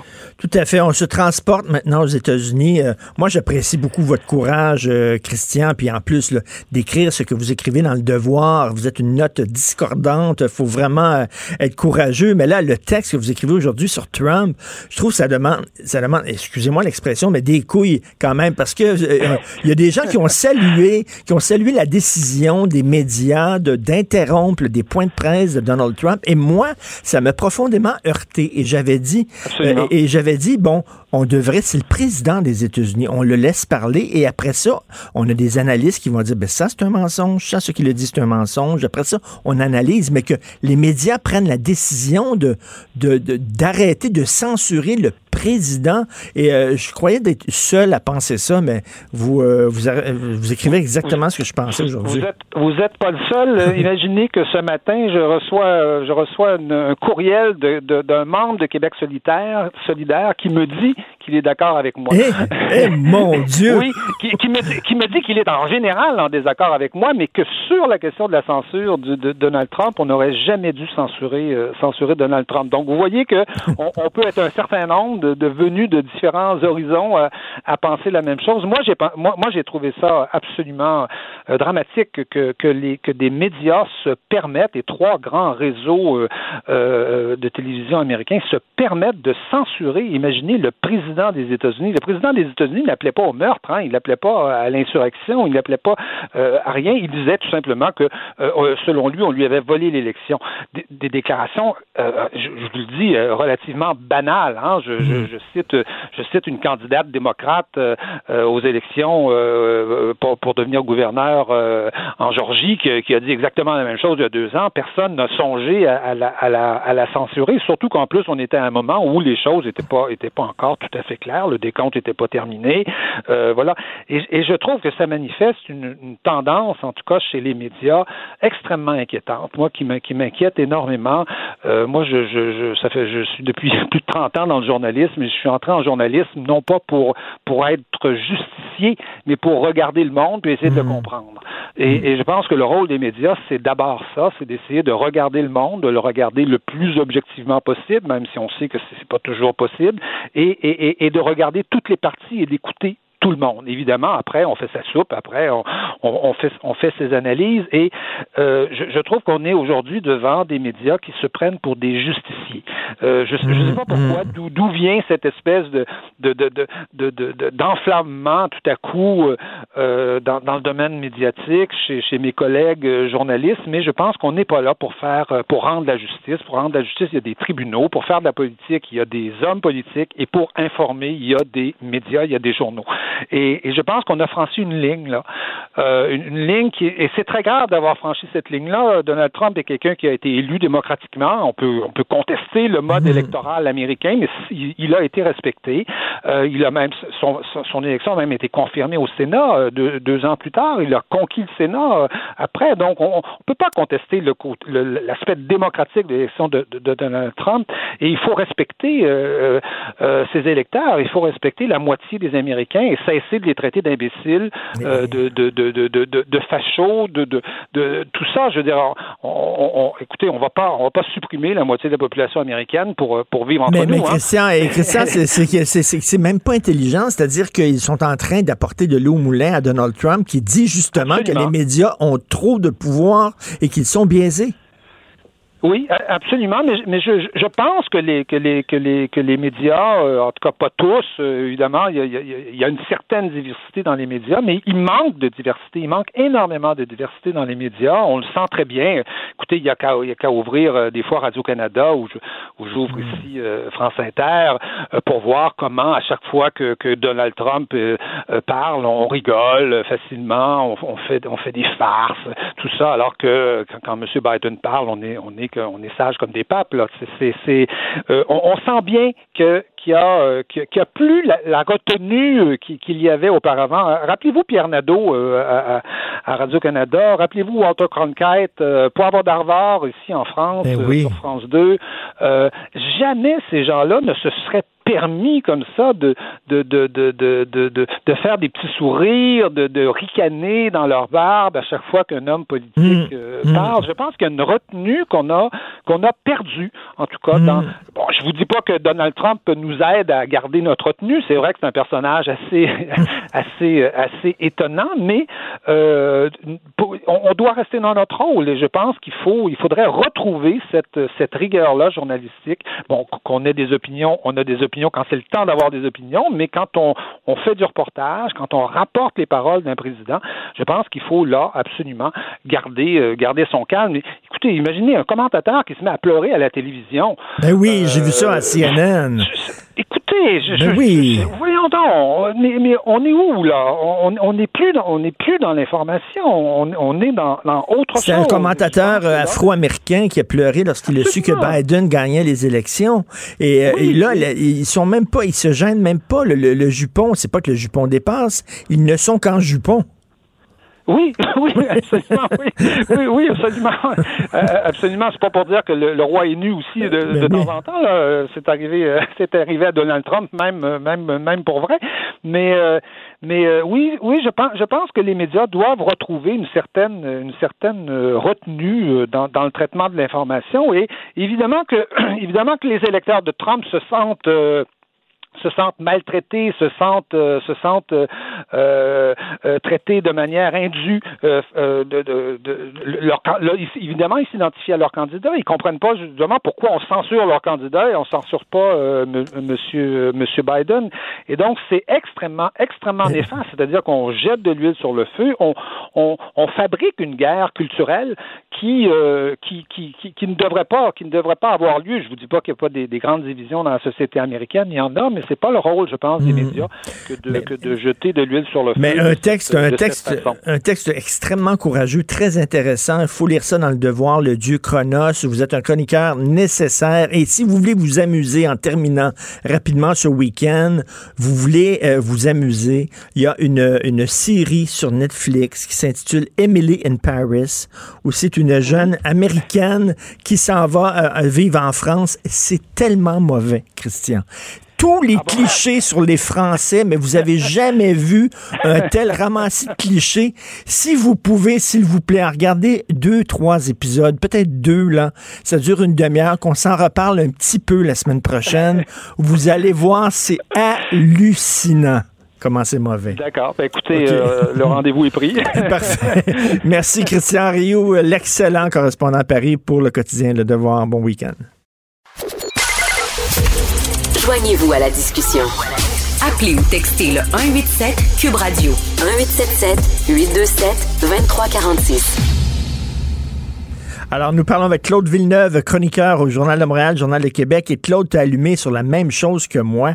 Hier, on a vu euh, le ministre de la Santé vraiment scorer dans le but d'Horacio Arruda en disant, ben, si euh, on n'a pas fait grand-chose concernant la ventilation dans nos écoles, ben, c'est parce que la direction de la santé publique nous disait que c'était pas grave. Écoute, Richard, je pense que ça serait exagéré de dire que euh, hier, un ratio Arruda a été jeté en dessous de l'autobus, fait que je vais me contenter de le penser. Écoute, euh, c'est systématique. Hein, Richard, tu réécoutes le point de presse, à chaque fois que François Legault ou Christian Dubé sont interpellés sur la question de la ventilation dans les écoles, c'est ben jusqu'ici, la santé publique ne nous a pas recommandé d'agir en ce sens-là. On ne nous dit pas à la santé publique que c'est un facteur déterminant de contamination que la transmission aérienne. Euh, François Legault parle beaucoup d'imputabilité depuis le début de ben J'ai l'impression qu'il est en train de dire à ratio je te watch. Euh, et euh, j'ai l'impression que François Legault lit ce qui se passe ailleurs, euh, passe des soirées un petit peu comme beaucoup trop de monde font sur Internet à lire ce qui se passe ailleurs, à s'informer, qu'il challenge son, son DSP, le directeur de la santé publique là-dessus, et qu'il il n'est pas certain des réponses qui se fait donner. Mais on s'en parlait hier, Claude. Est-ce qu'il est lit ce qui s'écrit ailleurs, M. Arruda? Ben, moi, j'ai la perception d'un manque de curiosité de la part de, de, de, sa part, de la part de son équipe, parce qu'ils sont pas à jour là sur. Euh, puis encore là, je le répète, quand je dis qu'ils sont pas à jour, je parle pas de, euh, de, ce qui se dit sur YouTube. Là. Je dis pas qu'ils devraient se mettre à jour sur la 5G ou sur Bill Gates. Là. Non, non, ils, ils sont pas à jour sur ce que les CDC européens et américains font. Ils sont pas à jour sur le discours de l'OMS. Ils sont pas à jour non plus sur le discours des autorités de santé publique canadiennes. Ben c'est ça. Puis même l'Institut national de santé publique du Québec qui disait que la ventilation, c'était le nerf de la guerre. Oui, et euh, c'est ça. Le, il faut faire la distinction, entre, comme tu le fais bien, entre l'Institut national de santé publique du Québec, qui est indépendant, qui donne mm. des avis euh, indépendants, et la direction de la santé publique, qui est un peu en charge de mettre tout ça en application. Et non, il y a, y a l'administratif ne suit pas le scientifique, et le politique semble commencer à trouver que l'administratif prend du retard lui-même. Ah non, c'était, c'était quelque chose d'entendre ça hier. comme tu disais, on, l'a, on l'a presque jeté sur, sur les, sous les rues de l'autobus. Euh, écoute, dans quelques minutes, dans neuf minutes, on va discuter avec Jean-François Roberge. Ça, ça brasse beaucoup dans le milieu de l'éducation. Les gens se posent des questions. Ça va-t-il des vacances de deux semaines, d'un, d'un mois? Est-ce que nos enfants vont aller à l'école jusqu'au mois de juillet? Ben, écoute, j'ai, eu presque le même sentiment. Euh, à propos de Jean-François Roberge que j'avais eu à propos de d'Horacio Arruda, c'est que bon, François Legault, je ne pas pour dire qu'il est très inquiet des éclosions dans les écoles, qu'il n'aime pas comment ça se passe à ce niveau-là. hier, à, en après-midi, l'éducation s'est obligé de sortir pour dire non, non, les mesures sont prises, euh, on, est confiant dans le plan qu'on applique présentement. Encore là, il va falloir qu'il y ait de l'imputabilité. Puis là, ben, son réseau se retrouve sous pression alors que le point de presse hier a tourné à peu près juste là-dessus. Là. Euh, qu'est-ce qui va se passer autour des vacances de Noël? Est-ce qu'on va partir plus tôt? Est-ce qu'on va faire une espèce de période de tampon pour la période des fêtes? François Legault était vraiment pas content d'avoir déjà à répondre à des questions là-dessus. Des, informations qui ont coulé. Euh, ça va devoir se décider dans les prochaines semaines parce que les gens sont en train de planifier ce qu'ils font. Mais c'est clairement sur le réseau de l'éducation que la pression se trouve cette semaine, à savoir est-ce qu'on applique les bonnes solutions. Mais tu sais, l'affaire du, du, congé d'un mois dans le temps des fêtes, euh, c'est des informations qui ont, qui ont coulé. Euh, tu connais comment fonctionne le milieu journalistique comme moi. Souvent, c'est le gouvernement lui-même qui laisse couler des informations pour faire des ballons d'essai. Hein, Québec solidaire, c'est ce que, ce que dit Québec solidaire hier, Manon Massé, en disant, ben là, on est tanné là, euh, que le GO gère avec des ballons d'essai. Penses-tu que c'est le gouvernement lui-même qui a fait couler ces informations-là pour voir comment les gens réagiraient? Oui, ben, euh, c'est très possible que ça vienne du politique.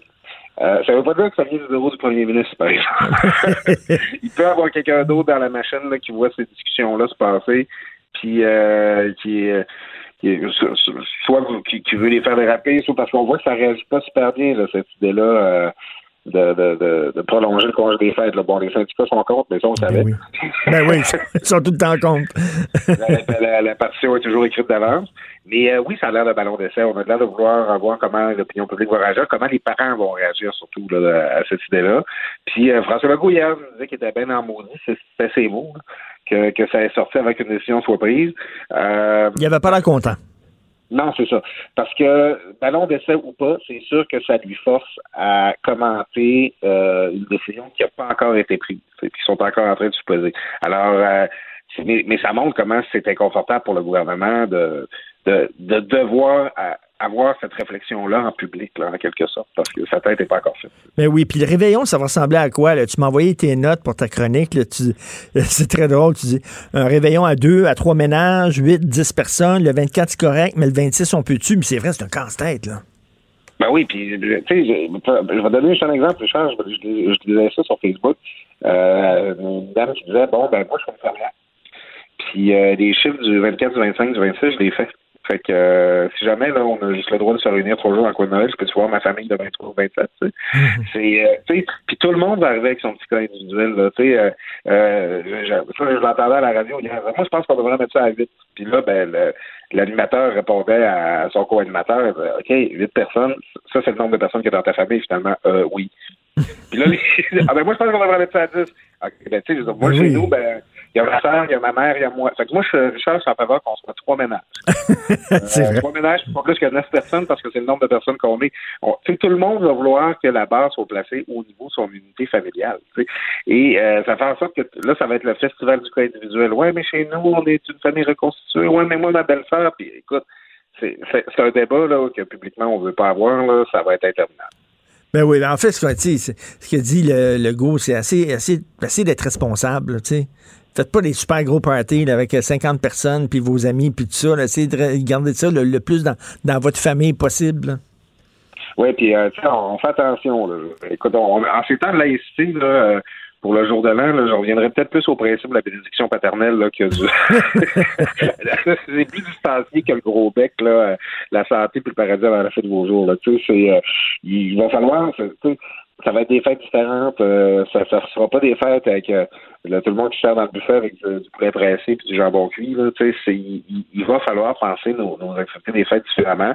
Puis c'est, c'est plate parce que c'est une des fêtes les plus importantes de l'année. Ah, mais, mais, moi, euh, j'aime ça, tu sais, que les gens se rappellent à quel point c'est important. Là. on, c'est pourquoi c'est important Noël. On, on, parlera pas de l'arbre de vie cette année. C'est la fête de Noël. Oui, Noël, effectivement. Puis est-ce qu'on va pouvoir fêter aussi le 31 décembre, faire un party le 31 décembre? Bref, c'est vraiment pas clair. C'est vraiment un casse-tête total euh, de ça. Et euh, les, cours, écoute, j'espère que mon fils ne euh, devrait pas aller à l'école en juin pas en juillet.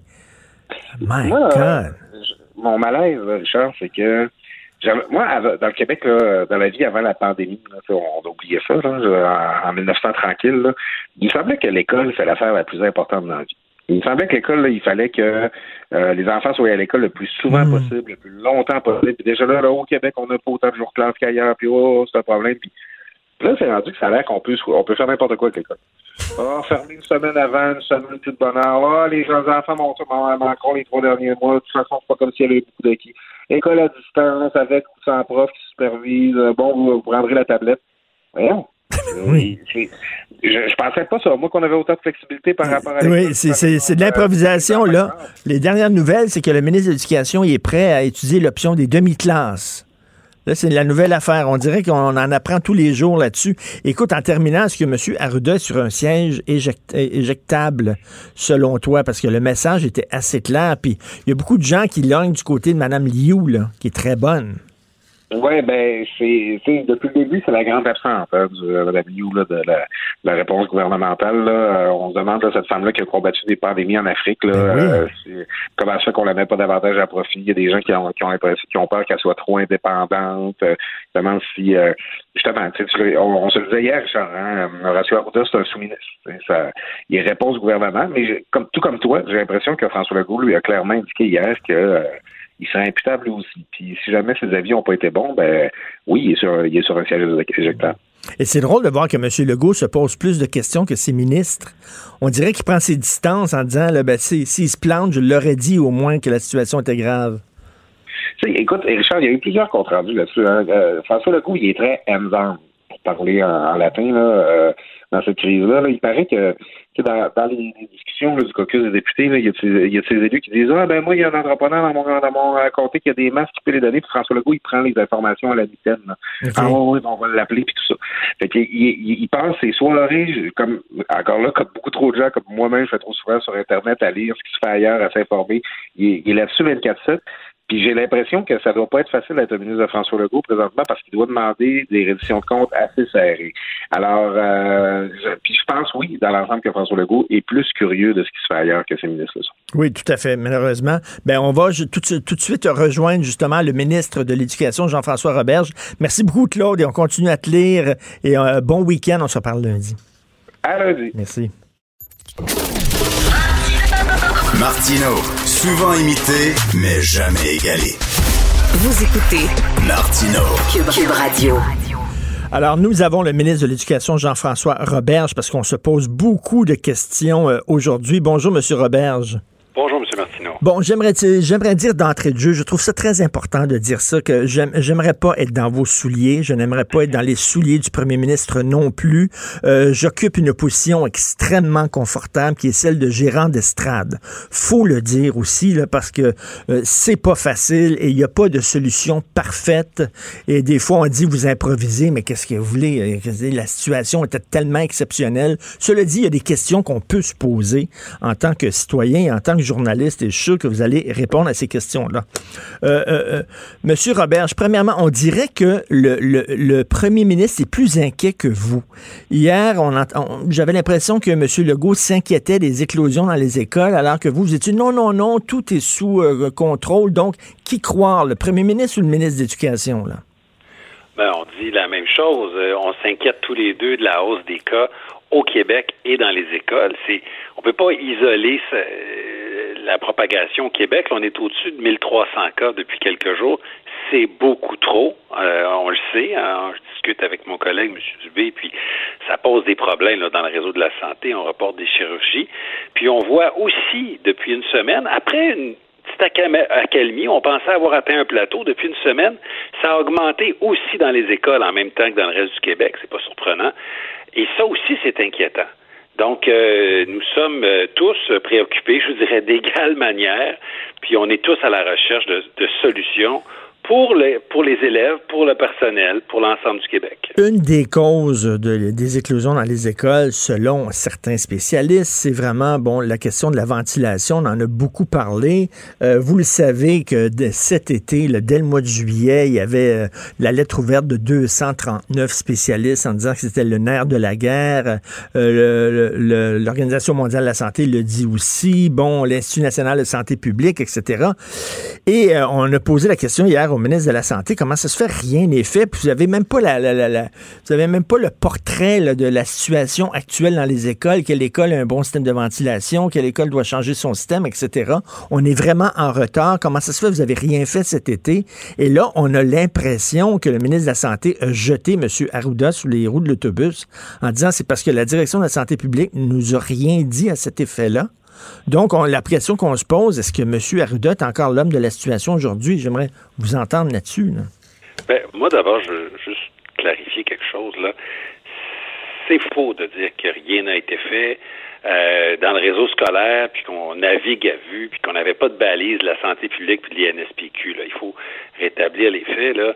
Dès le mois de juin, euh, j'ai envoyé une directive à tout le réseau scolaire pour dire assurez-vous que vos systèmes de ventilation fonctionnent à, merveille, euh, faites des tests de ventilation, faites des tests de qualité de l'air. Vous avez 1,6 milliard de dollars pour entretenir les écoles et la ventilation est une priorité. Ça, c'était en juin, là, avant même que l'OMS n'ajuste son discours sur la qualité de l'air. Ensuite, au mois d'août, j'ai renvoyé une lettre assurez-vous de suivre les directives de l'INSPQ, qui en avait déjà des directives de l'INSPQ. Là. Ils n'ont pas inventé ça au mois de, au mois d'octobre.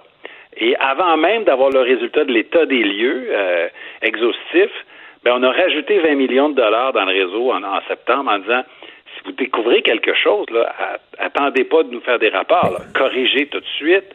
Si vous avez besoin de détecteurs de CO2, vous pouvez les acheter. Si vous avez besoin de filtres supplémentaires, vous pouvez les acheter. Puis on voit que le réseau l'a fait. C'est pas le ministère qui se promène de classe en classe pour tester l'air ou pour changer les filtres. Ce sont les centres de services scolaires, c'est pour ça qu'on les a financés comme jamais pour euh, rénover. Mais là, si, en juin, vous avez envoyé ce mémo-là euh, dans, le système scolaire aux écoles, est-ce que c'est parce que M. Arruda vous avait dit que justement, il faut faire quelque chose sur la ventilation? Parce que c'est pas ce qu'on c'est pas l'impression qu'on avait en écoutant le ministre de la Santé. Il semblait dire que M. Arruda dormait sa switch. Ben, on l'a pas envoyé ça en juin parce que M. Arruda nous l'a dit. On l'a envoyé parce qu'on a été proactif, parce que dans le réseau scolaire, on sait bien qu'il y avait des enjeux, euh, que nos écoles n'avaient pas été bien entretenues depuis longtemps. on voyait venir l'automne, puis on voyait venir l'hiver, puis on savait qu'on était, on n'allait pas passer à travers la pandémie. Donc, on n'a pas attendu un avis de l'INSPQ ou de la santé publique pour être proactif au ministère de l'Éducation. Après ça, ben, on a transmis, bien sûr, les recommandations de l'INSPQ, puis on les a rappelées comme des obligations à suivre euh, au réseau scolaire. Je vous dis pas que tout est parfait, M. Martineau. Là. Quand on est arrivé en 2018, euh, on avait un parc école extrêmement vétuste, puis on fait le maximum pour faire du rattrapage, mais je vous dirais que depuis juin, depuis juin, on a mis la ventilation sur le dessus de la pile comme une des priorités dans les travaux de rénovation des écoles. Mais là, en plus, au mois d'août, au mois d'août, Justin Trudeau vous a donné 432 millions, justement, pour, entre autres, euh, refaire les systèmes de ventilation des écoles, les moderniser. Oui, euh, c'est vrai. Euh, en fait, c'est en septembre que le fédéral nous a euh, redonné de l'argent supplémentaire pour faire face à tous les enjeux là, de la pandémie. Ça pouvait être pour acheter des masques, ça pouvait être, oui, pour la ventilation, pour le transport scolaire, pour avoir plus d'autobus sur les routes, donc des élèves moins entassés dans les autobus. On a utilisé déjà une partie de cet argent-là. Euh, puis on attend, s'il y a d'autres besoins dans le réseau scolaire, on va rajouter des fonds encore. Je vous dirais qu'on n'est pas on n'est pas à compter nos sous pour protéger la santé. on, est, on est en retard. J'ai un beau-frère qui est professeur, puis euh, il, parlait à ma femme euh, en octobre, début octobre, puis il disait, bon, on me dit, moi, d'ouvrir les fenêtres. Fait qu'il dit, on ouvre les fenêtres, mais les étudiants qui sont proches des fenêtres ont, froid. Et là, c'était début octobre. Imaginez, là, en décembre, janvier, c'est pas un plan, ça, ouvrir les fenêtres? Ben, attention. Là. Euh, les, balises, là, ce qu'on dit, c'est que dans les écoles où il n'y a pas de système de ventilation mécanique, il y a beaucoup d'écoles où il n'y a pas là, d'acclimatiser euh, l'été, puis le système de chauffage, là, c'est, des petits calorifères, puis le système de ventilation, c'est d'ouvrir des fenêtres, c'est comme ça depuis des années. Euh, ce qu'on dit, on le disait déjà, je dirais même avant la pandémie, mais là, on, on le renvoie comme une directive claire. Il faut ouvrir les fenêtres, ventiler un 5, un 10 minutes le matin avant l'arrivée des élèves ensuite à la pause de la récré, puis au dîner un 5, un 10 minutes. Il ne s'agit pas d'enseigner toute la journée là, avec des trucs, des mitaines. J'ai vu ça, là, des gens qui ben là, je veux pas enseigner avec des mitaines. Mais non, c'est pas de ça dont il est question. Mais là, hier, je reviens là-dessus, le ministre de la Santé euh, semblait blâmer M. Arruda. Vous, vous semblez blâmer les écoles en disant non, non, j'ai fait ma job de ministre. On leur a dit que c'était important de revoir la ventilation. C'était aux écoles de faire leur job. Donc, vous, tout le monde, vous en lavez les mains, autant le ministre de la Santé que vous, là, en disant ah, c'est à cause d'Arruda, c'est à cause des écoles qui n'ont pas euh, fait ce qu'il fallait faire? Non, pas du tout. Je, pas en train de chercher le coupable. Je regarde ce qui fonctionne. J'ai demandé un état des lieux euh, exhaustif. Je vais le recevoir d'ici une semaine à deux semaines. Mais avant de recevoir le rapport, je sais que les travaux se font à ce moment-ci. Il n'est pas question d'attendre les rapports avant de, avant d'investir. Nous, on a fait notre travail. On a rendu les sommes disponibles. Ensuite, on accompagne les centres de services scolaires qui en ont besoin. Euh, on a rajouté de l'argent. Il ne s'agit pas de s'en laver les mains. Il s'agit d'avoir des, des, bottines qui suivent des babines. Nous autres, on a dit qu'on décentralisait la prise de décision, puis que notre travail au gouvernement, c'est de donner des balises nationales très claires, puis de financer les écoles correctement, parce que ce serait hypocrite de dire, ben, changer les systèmes de ventilation, puis de pas leur donner les sommes pour le faire. Mais là, ça, c'est sûr qu'on aura un problème. Mais à ce moment-ci, c'est pas de s'en laver les mains, c'est de dire, ben, c'est ceux qui gèrent le parc école qui doivent passer des contrats avec Mais en, attendant, parce que bon, le refaire les systèmes de ventilation, c'est gros, c'est une grosse job. En attendant, là, je vois la page 12 du Journal de Montréal aujourd'hui, une grosse pub de Calinette qui dit de l'air frais pour les de l'air frais pour nos écoles, puis ils disent qu'ils ont en location euh, des machines hautement performantes de traitement de l'air. Et j'ai entendu aussi euh, euh, Québec solidaire qui disait bon, on devrait débloquer des sommes, 86 millions de dollars pour des purificateurs d'air dans les écoles, ou alors des, des, des, des machines qui détectent le, taux de CO2, etc. dans les classes. Est-ce que c'est vous envisagez ça? Puis parce que la, motion de, de Québec solidaire a été défaite, les, les caquistes ont voté contre. Oui, c'est parce qu'il voulait qu'on vote contre. Là. Il avait écrit quelques, quelques mots avec lesquels on était en désaccord. On a proposé des, des, amendements pour avoir un texte qui rassemblait tout le monde. Puis bon, ça leur tentait, la petite manœuvre parlementaire, là, ça leur tentait de, refuser nos amendements pour dire qu'on votait contre. Mais je veux juste dire, euh, le travail des centres de services scolaires, c'est d'utiliser les sommes qu'on leur donne pour, oui, faire faire des travaux, oui, signer un contrat avec Calinette ou peu importe l'entreprise pour venir faire le nettoyage. C'est pas exclu, c'est pas interdit. Je vous dirais même que c'est proposé, recommandé. Euh, le nettoyage des filtres, euh, l'ajout de purificateurs d'air, c'est nécessaire. Euh, tout ça là est sur la table. D'ailleurs, il y a des, centres de services scolaires qui l'ont fait, qui ont utilisé ces sommes-là. Les 30 Person qui disent ben nous on, a fait des, des, vérifications puis on a acheté 420 purificateurs d'air. On n'a pas installé dans toutes nos classes. Il y a des classes qui n'en ont pas besoin, que le système est récent, bien entretenu, tout va bien. D'autres classes, on a constaté que c'était moins bien ventilé. On a commandé des purificateurs d'air et on s'en occupe. On a changé le type de filtre. je ne vous sortirai pas le, code du, filtre, là, mais il y avait des filtres qui étaient bons précédemment. Puis ils disent, hmm, avec la pandémie, on va, on va faire quelque chose qui, qui est plus dans, dans, dans les normes, dans les protocoles. Donc, ça fonctionne, bien sûr. Ça ne veut pas dire que tout est parfait à ce moment-ci, mais il faut, se méfier aussi. Donc, si, ça niaise, si, ça, si, ça niaise, si, ça niaisait un peu, comme dit Mme Risky, si ça niaisait un peu, c'est à cause des écoles, des centres de services qui n'ont pas, qui ont pas réagi euh, rapidement. Ben, je pense que, honnêtement, tout le monde est de bonne foi dans les centres de services, dans les écoles, puis on est en mode rattrapage. On était sur la bonne voie, 2,8 milliards en deux ans puis l'élection du gouvernement Kakis pour retaper nos écoles.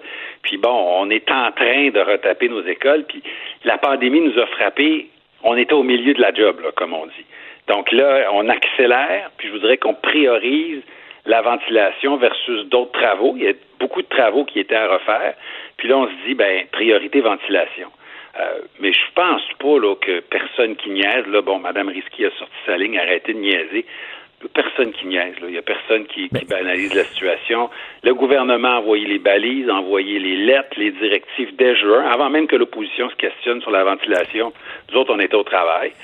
Bon, là, ils font du millage avec ça. Là, il m'intéresse plus à la santé des élèves que, que qu'au tweet euh, puis au communiqué de presse. Hier, là, bon, il y a eu des, des, fuites là, euh, concernant les vacances de Noël, une possibilité de, de vacances d'un mois. Euh, est-ce que c'est le gouvernement qui... on sait comment ça fonctionne dans le milieu du journalisme. on n'est pas né d'hier. Des fois, le gouvernement laisse couler des informations pour tester la température de l'eau, pour voir comment les gens réagissent. Est-ce que c'est ça qui s'est passé avec, avec le coulage de cette information-là? M. Legault était pas euh, très heureux de voir que des, sujets qui font l'objet de, débats internes étaient exposés parce que ça, je dirais que ça, insécurise des gens. Euh, des gens s'inquiètent. Ben là, est-ce que le service de garde serait ouvert? Euh, combien de semaines on pourrait prolonger les vacances de Noël? comment je vais gérer ma vie familiale? Je pense que ça insécurise les gens plus qu'autre chose. Alors que moi, je pense qu'il faut faire les débats comme il faut d'un point de vue pédagogique, puis d'un point de vue santé publique surtout. Puis quand la décision sera prise, si on va de l'avant, ben on aura bien sûr euh, toutes les réponses à donner. Donc, euh, quand, quand, Québec solidaire, quand Manon Massé dit que vous, euh, vous lancez des ballons, puis vous, vous dites qu'ils font preuve de mauvaise foi parce que c'est pas vous qui êtes à l'origine de ce, de ce coulage-là. Ben, je pense que c'est un procès d'intention. Ils n'ont aucune preuve de ce qu'ils avancent, puis ils l'avancent quand même. ben là, vous êtes en train de discuter, est-ce que ça va être ça? Est-ce que ça va être une, période des fêtes d'un mois? Est-ce que nos enfants vont aller à l'école jusqu'au mois de juillet?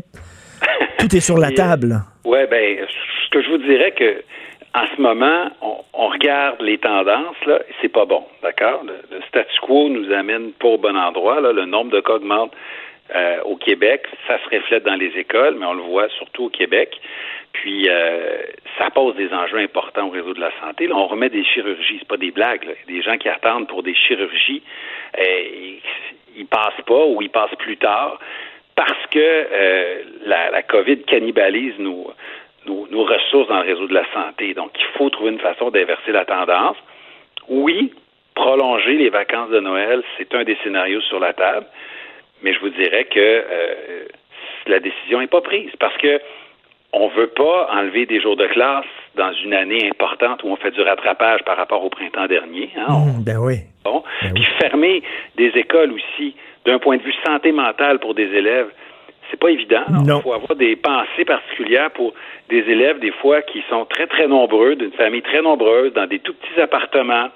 Euh, confinés, c'est pas super pour la santé mentale. Non. Il faut garder ça en tête. Donc, c'est vraiment la balance des inconvénients entre euh, santé mentale, euh, rattrapage académique, puis aussi la situation épidémiologique à la grandeur du Québec.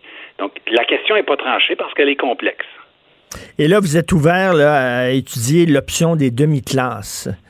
Euh, parce qu'il y a des écoles qui font ça. Il, y a, des, élèves qui vont à l'école le midi et qui, l'après-midi, font du télétravail, de l'école à distance. Oui. Ben, moi, ce que je vous dirais, ce qui est important, c'est que les élèves ne perdent pas d'heures de cours.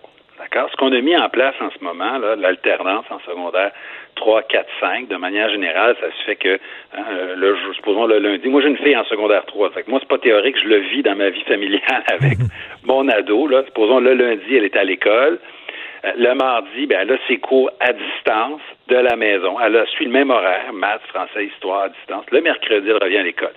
C'est sûr que ça aide parce qu'on diminue le nombre de personnes dans l'autobus, à la cafétéria, euh, moins de rassemblements autour des écoles. Puis on sait qu'il y en a eu de la contagion puis des, des, éclosions à cause des rassemblements d'ados avant et après l'école. Donc là, il va un jour sur deux, ça évidemment qu'elle participe à moins de rassemblements, c'est sûr. Mais il y a d'autres écoles, puis euh, d'autres endroits, ils ont dit ben on est même capable de diviser le nombre d'élèves en classe en deux. Ben, donc plus de distanciation, mais il faut être équipé technologiquement pour ça. Donc, il faut avoir des caméras, pas simplement la caméra de notre iPad qu'on dépose sur un pupitre, des caméras intelligentes qui suivent le mouvement du prof, parce que on veut pas que le prof soit assis à son bureau euh, puis fasse une conférence d'une heure. D'un point de vue pédagogique, c'est pas euh, c'est pas optimal. Donc, on évalue plusieurs options. Il y a des, des profs, puis il y a des euh, centres de services scolaires qui ont, qui ont innové, puis on regarde si on est capable d'exporter les bonnes pratiques. Je pense que c'est la meilleure façon de, travailler à ce moment-là. Et là, on est la mi-novembre. Quand on va le savoir, quand vous allez vous faire une idée concernant les, vacances des fêtes? On devrait savoir ça bientôt, là. Ben, il faut que ça se fasse bientôt, parce que si jamais on prolongeait les, les vacances, les congés, soit avant Noël, soit après Noël, c'est sûr qu'il faut, euh, faut considérer la vie familiale, euh, peut-être euh, faut considérer l'opportunité d'utiliser les services de garde, mais encore une fois, il faut éviter les rassemblements. Donc, il faut prévoir tout ça. On ne peut pas annoncer ça à quelques jours de Noël. Donc, si on y va, il va falloir l'annoncer quand même assez rapidement, se donner peut-être quelques semaines encore, mais c'est sûr que ça vient vite les vacances de Noël. Donc, il, je vous dirais qu'on devrait trancher ça dans les prochaines semaines. Dans les prochaines semaines. Ben, merci beaucoup et euh, bonne chance. Et comme je l'ai dit, j'aimerais pas être dans vos souliers, M. Robert. Jean-François Robert, ministre de l'Éducation. Bonne journée. Merci, au revoir.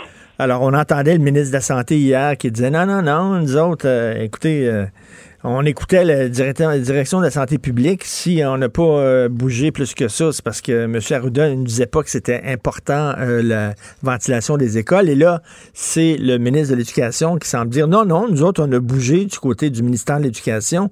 C'est les centres de services des écoles. finalement, euh, ils savaient qu'il y avait les sommes. On disait que c'était important. Nous autres, on n'a pas attendu. Puis c'est eux autres qui ont bretté. Fait que tant le ministre de la Santé que le ministre de l'Éducation semblent s'en laver les mains et, euh, et pelleter ça dans la, euh, dans la cour des autres. Ben oui, on le sait. Martineau, ça n'a pas de bon sens comme il est bon. Vous écoutez Martineau. Cube Radio. Le, le commentaire de Luc La Liberté, une vision américaine, pas comme les autres. Luc, alors ce matin, dans mon auto, en venant euh, au studio ici, j'écoutais une émission que j'imagine que tu écoutes toi aussi au réseau NPR, Fresh Air, avec Terry Gross, une émission incontournable. Et euh, Madame Gross interviewait un analyste politique euh, qui disait, écoutez, il reste à peu près 70 jours au président Trump, il va avoir les pleins pouvoirs, il n'a rien à perdre. Pour lui, ça va être la politique de la terre brûlée. Il va essayer de faire le plus de dommages possible et euh, avant de sacrer le camp. Et là, il faisait, entre autres, il parlait du congédiement du renvoi du secrétaire de la Défense en disant le secrétaire de la Défense était contre l'utilisation de l'armée contre les citoyens américains. On sait que M. Trump voulait utiliser l'armée euh, contre les citoyens américains lors des manifestations Black Lives Matter. Lui était contre ça en disant, voyons donc, on n'envoie pas nos soldats contre nos citoyens. Il l'a limogé, il a mis quelqu'un qui pense un peu plus comme lui. Et euh, cet analyste politique-là disait, c'est très inquiétant ce qui est en train de se passer. là. Écoute, je peux pas te dire, et je, je, défie à peu près n'importe quel commentateur de te de t'assurer que c'est impossible que Donald Trump aille jusque-là. C'est-à-dire, ce, ce qu'évoque cet analyste-là, -là, c'est ni plus ni moins qu'un coup d'État. C'est-à-dire qu'on met en mm. place hein, nos, nos, mm. nos, proches à l'armée. Euh, je je peux pas évacuer cette possibilité-là, mais en même temps, je n'y crois pas. Donc, je, je pense essentiellement que ce que va s'employer à faire Donald Trump d'ici à ce qu'il parte, un, c'est embêter Joe Biden au maximum. Euh, c'est un très mauvais perdant, M. Trump. On sait que euh, le respect pour la fonction, le respect pour les institutions, c'est pas quelque chose auquel il a adhéré. Il n'a pas coché ça dans le formulaire, lui, en, arrivant. Euh, mais en même temps, il sait très bien qu'il a encore 70 jours pour être dans les médias régulièrement s'il en a envie et pour s'assurer que ses partisans, ceux qui, ceux dont les républicains ne peuvent se passer, M. Trump veut les garder, ces partisans-là, puis il veut les animer. M. Trump, moi, il va être une figure médiatique médiatique très importante et peut-être une figure politique encore pour les quatre prochaines années. Moi, je pense qu'il va, et c'est le cas de le dire, profiter de la présidence, mais dans tous les, mhm. les sens que, peut prendre le terme profiter, il va monnayer, monétiser son départ de la maison. cet analyste-là, il dit il est en train de créer son propre deep state à lui, à l'image de Donald Trump. Il est en train de placer un deep state au sein de l'appareil de l'État avant de partir. Écoute, comme tu dis, c'est quasiment un, coup d'État, selon cet analyste. Là. Ben écoute, euh, une des choses, tu, le sais parce qu'on l'a mentionné à plusieurs reprises dans nos conversations, moi, une des choses qui me fascine, peu importe qui est au pouvoir, c'est comment fonctionne l'appareil gouvernemental américain, comment fonctionne la séparation des pouvoirs. Euh, et on est allé avec Donald Trump à la limite de ce que le système est mmh. capable de supporter là, comme, euh, comme, comme attaque, si on veut, ou comme remise en question. Mais jusqu'à maintenant, une des choses qu'on peut dire, c'est une conclusion un brin hâtive, il est encore président, mais le système a tenu le coup. C'est-à-dire qu'il a étiré, je pense, les pouvoirs du président jusqu'à la limite. Et, et, là, ça ne bouge plus. Puis on le voit dans le cadre des, de l'analyse des résultats électoraux jusqu'à maintenant. Là, malgré tout ce qu'on a entendu, puis on l'avait prévu ça avant l'élection, attendez-vous à ce qu'ils remettent le résultat en question.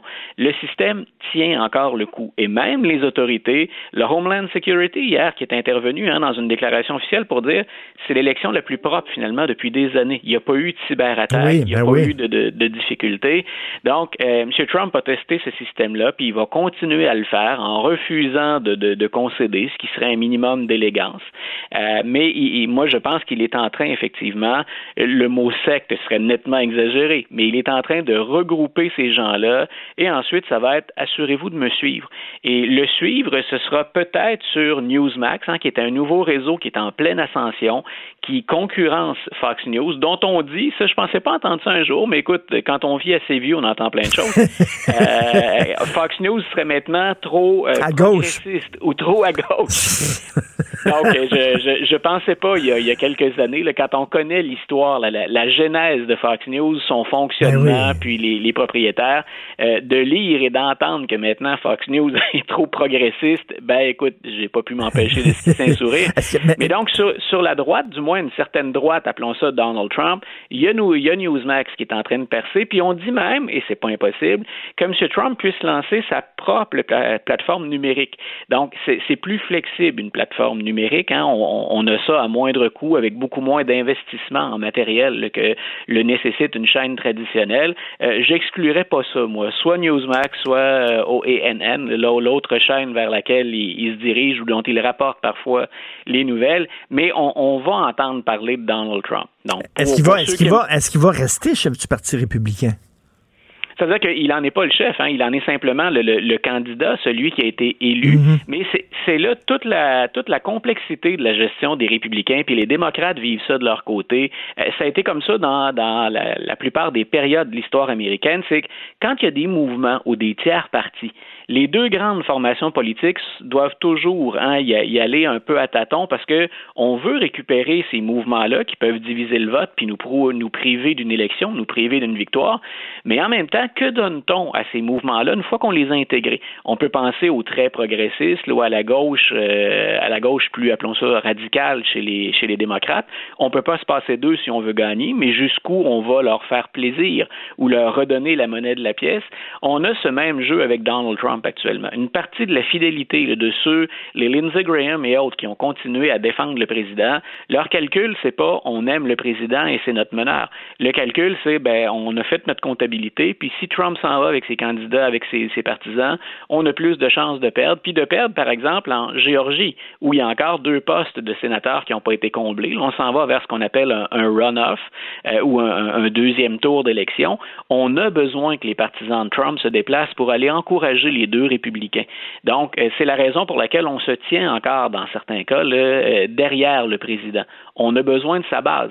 M. McConnell, moi, je suis certain, le meneur du Sénat, c'est un gars beaucoup plus tranquille. Hein? C'est un, un, rusé renard, c'est quelqu'un qui, euh, il n'y a aucune limite à ce qu'il peut tenter de faire. À partir du moment où on peut gagner, je vais le faire. Et dans sa tête, ça incluait tolérer euh, M. Trump et toutes les frasques du président. Mais je suis certain qu'une fois M. Trump parti, McConnell va apprécier d'avoir un peu plus de calme du côté de la Maison-Blanche, mm. surtout s'il est majoritaire. Là, il n'aura pas finalement Donald Trump dans les pattes, il n'aura pas les déclarations les plus folles à défendre et il va pouvoir aller de l'avant avec sa stratégie.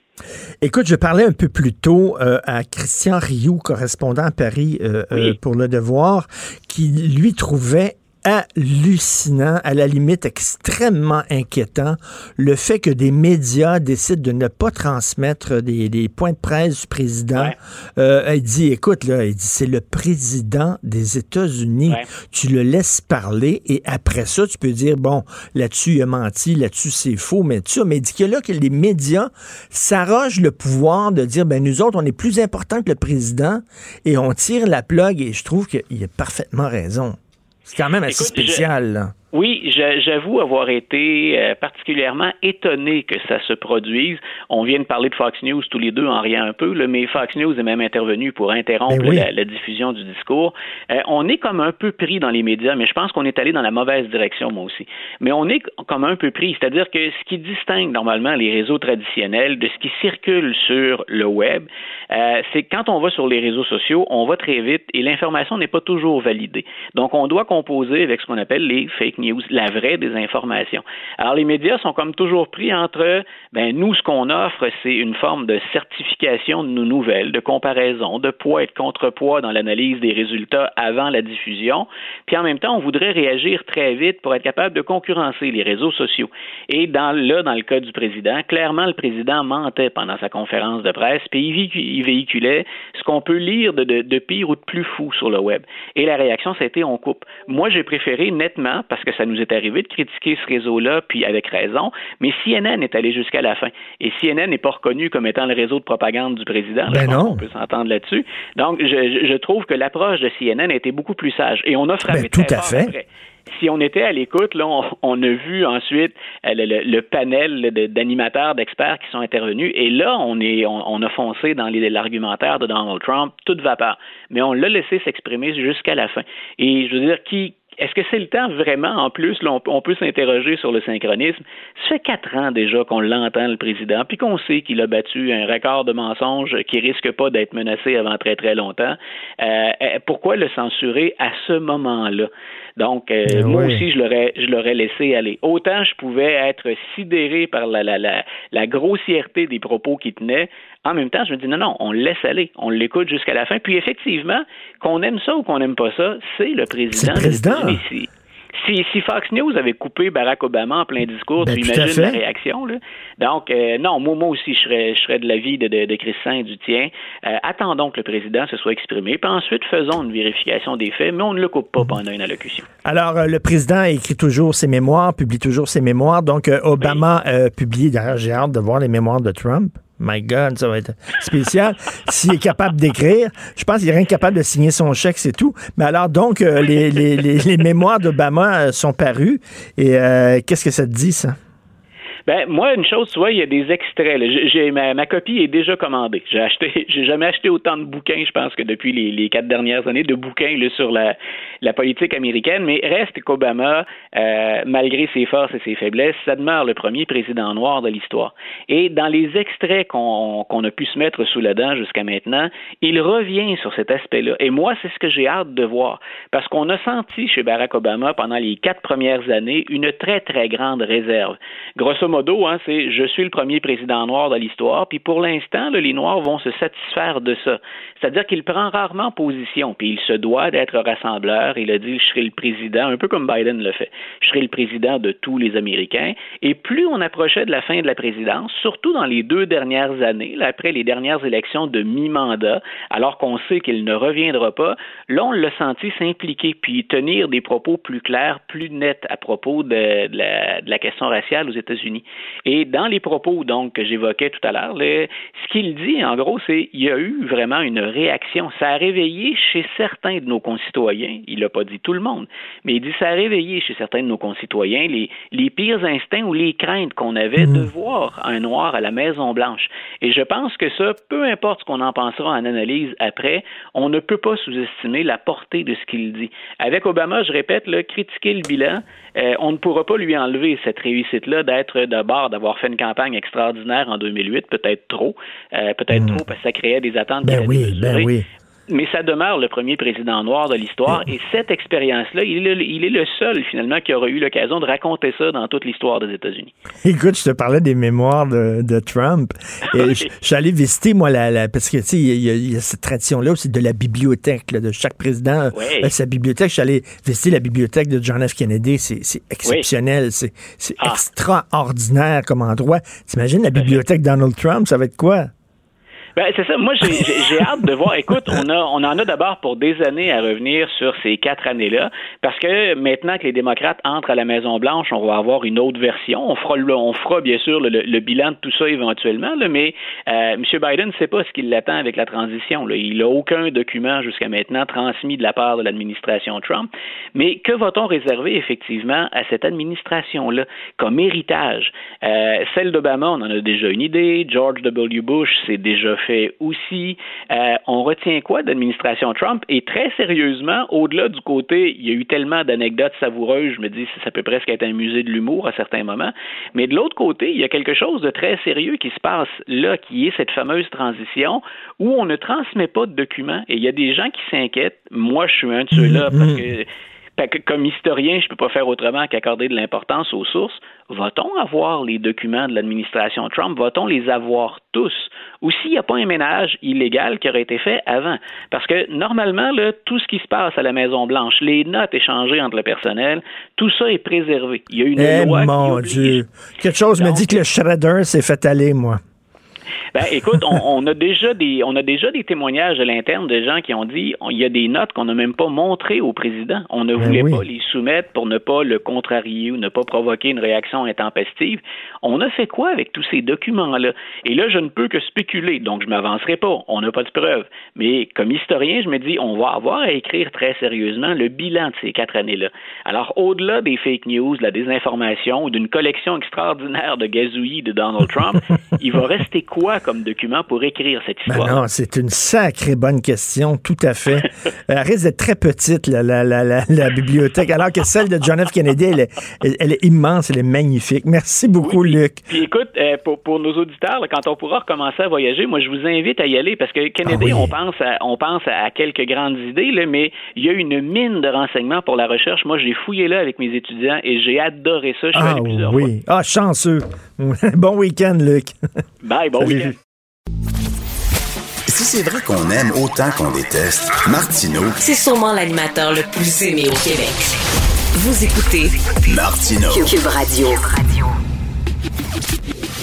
Le, commentaire de Mathieu Boccoté, dépensé pas comme les autres. Alors, euh, Mathieu, euh, Télé-Québec croit que c'est une excellente idée d'enseigner le concept de racisme systémique en classe au secondaire. Qu'est-ce que tu en penses?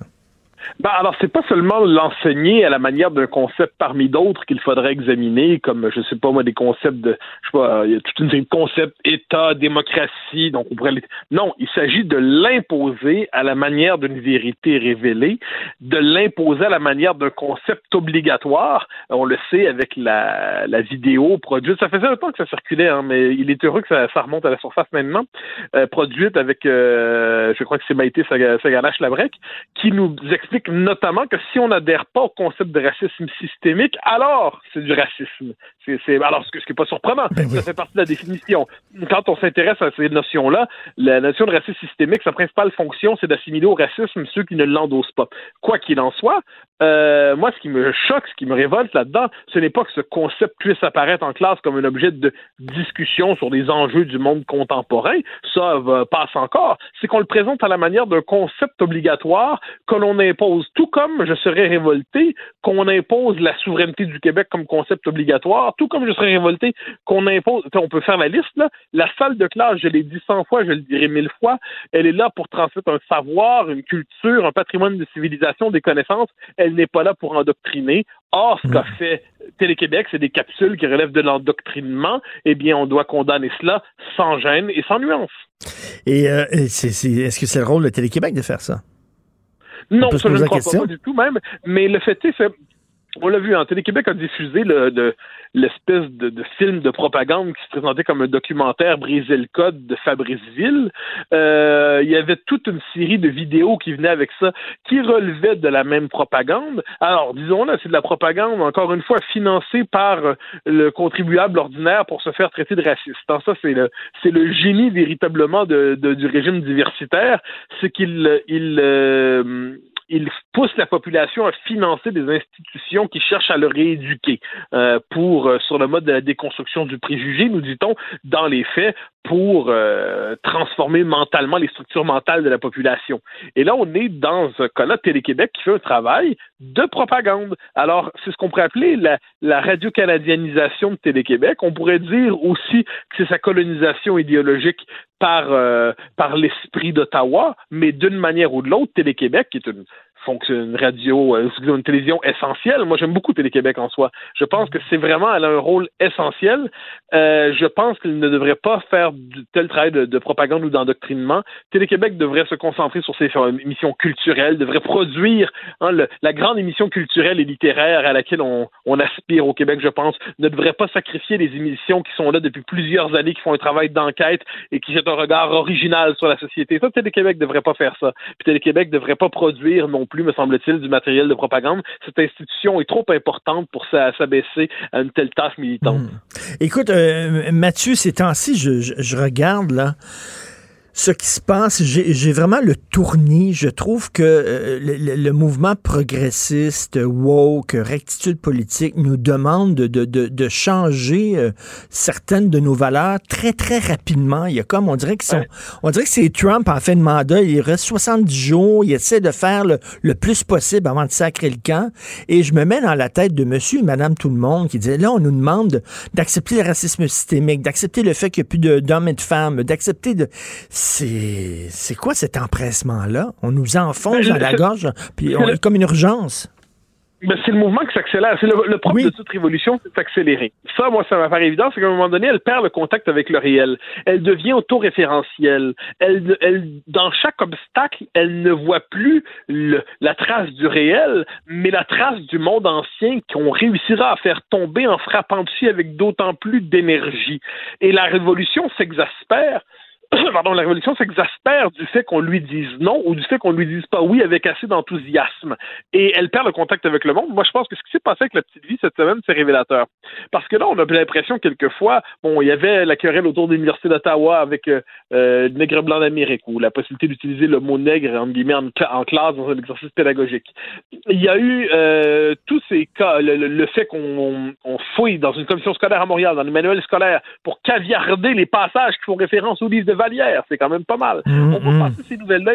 Euh, il y, a, cette idée quand même singulière qu'aujourd'hui, qui affirme que l'homme et la femme ne sont pas que de pure construction sociale, mais sont ancrés dans la nature sexuelle de l'humanité. Ça, c'est des propos transphobes. C'est quand même singulier. Ça veut dire que depuis la nuit des temps, l'humanité est transphobe et depuis quelques années, nous découvrons au succès de la révélation diversitaire et de la théorie du genre que tout cela était faux et mensonger. Alors, quand on accumule tout ça à un moment donné, un sentiment de on a l'impression que le régime veut nous forcer à dire que 2 plus 2 égale 5. Et ça, pour moi, c'est la. J'y reviens toujours parce que c'est le génie d'Orwell de l'avoir vu. Le propre de, la mentalité totalitaire, c'est de nous forcer à dire autre chose que ce que l'on voit et, et, Mathieu, il y a comme, c'est comme un train qui s'emballe, pour reprendre ton, ton image, là, que tu disais, et qu'on veut pas qu'on prenne le temps d'y penser. On y va très, très rapidement pour, euh, et soudainement, des idées qui, qui viennent d'émerger, soudainement se retrouvent en classe boum, ah, ben directement comme ça. Et, écoute, euh, euh, tu sais quoi, une des valeurs les plus révolutionnaires que je trouve ces temps-ci, là, je pense à ton ami Denis Tillinac, euh, qui est décédé récemment, de prendre son temps, de réfléchir. mais, c'est que prendre son temps, c'est dans une autre logique. Ça, prendre son temps, c'est il y a un esprit de, de dessert. On se dit que l'humanité va pas d'un seul élan vers la vérité, qu'il faut quand même tâter, tâtonner, essayer, vérifier. Quand on a une vérité révélée, quand on est brûlé hein, par cette vérité incandescente qui consiste à dire que le grand méchant homme blanc occidental est à l'origine du mal dans le monde, et qu'ensuite il suffit de le faire tomber en lui faisant perdre ses privilèges pour qu'advienne un monde délivré du mal est du mal. Eh bien, ça, quand on est brûlé par cette vérité, on n'a plus le goût d'attendre. Et là, c'est ce qu'on c'est le paradoxe de Tocqueville. En Tocqueville nous disait assez justement que plus une société est égalitaire, plus les inégalités dites résiduelles deviennent intolérables. Mais nos sociétés n'ont jamais été aussi égalitaires, n'ont jamais été aussi justes à bien des égards, n'ont jamais eu autant le souci de tenir compte de la sensibilité des uns et des autres. Eh bien, là, on rentre dans une logique victimaire. Et chaque sensibilité froissée se transforme en conscience tyrannique et capricieuse. Et là, ça fait en sorte qu'on voit, euh, c'est la tyrannie des susceptibles mmh. qui s'impose. Et ça, je pense que. Mais c'est la capacité à dire non qui nous manque, je trouve. Oui, oui. C'est un vrai et un ferme non. Et tu sais, avant, je reviens là-dessus, euh, avant qu'une idée émerge et qu'elle se, qu'elle, après ça, qu'elle, qu'elle euh, rentre dans le système euh, scolaire et qu'elle fasse partie maintenant du, vocabulaire médiatique, ça prend un certain temps. Il faut qu'elle percole, il faut bon. Mais là, écoute, c'est vraiment, c'est le privilège blanc, c'est tout nouveau. Puis des gens veulent l'enseigner à l'école. Puis des gens, c'est même plus une théorie, là, c'est rendu un fait un fait scientifique. Oui, mais, pour moi, ça, c'est la puissance de l'appareil de, conditionnement, reconditionnement qui est venu avec les médias sociaux, qui sont des accélérateurs incroyables euh, de tendance.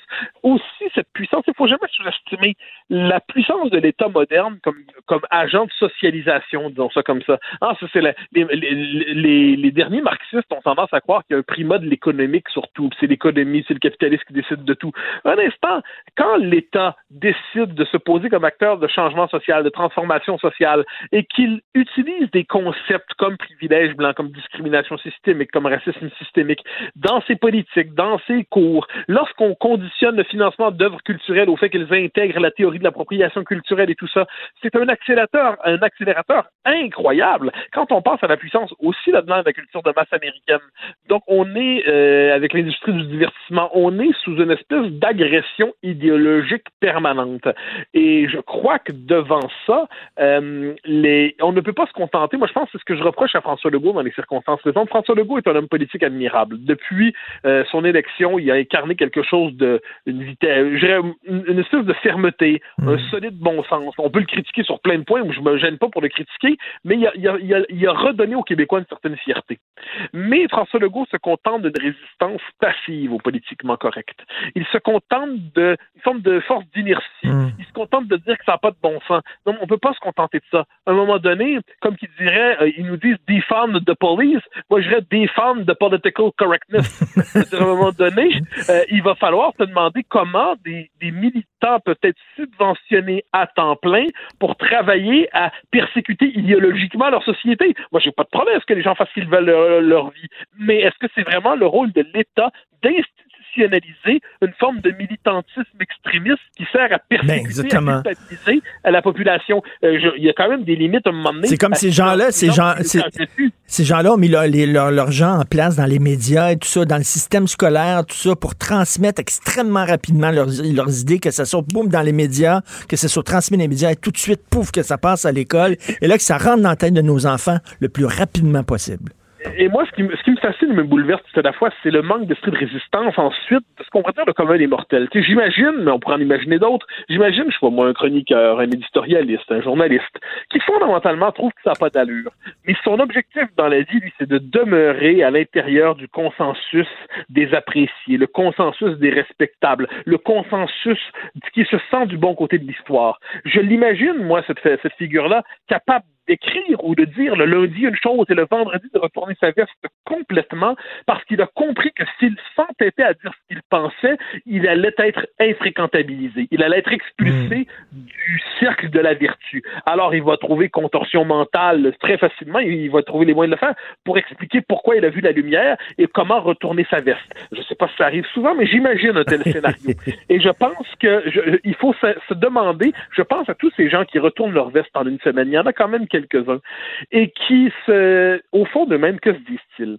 Ils se disent, est-ce qu'ils se sentent honteux un peu de retourner leur veste comme ça, ou est-ce comme on le voit très souvent aujourd'hui, est-ce qu'ils être d'une intransigeance particulière, d'une sévérité exceptionnelle envers ceux qui ne retourneront pas leur veste pour, euh, une certaine manière, pour euh, faire oublier ce qu'ils ont déjà pensé. Alors, c'est le propre des Mm. convertis. Mais le- les conversions au régime diversitaire aujourd'hui sont très violentes idéologiquement, sont très virulentes.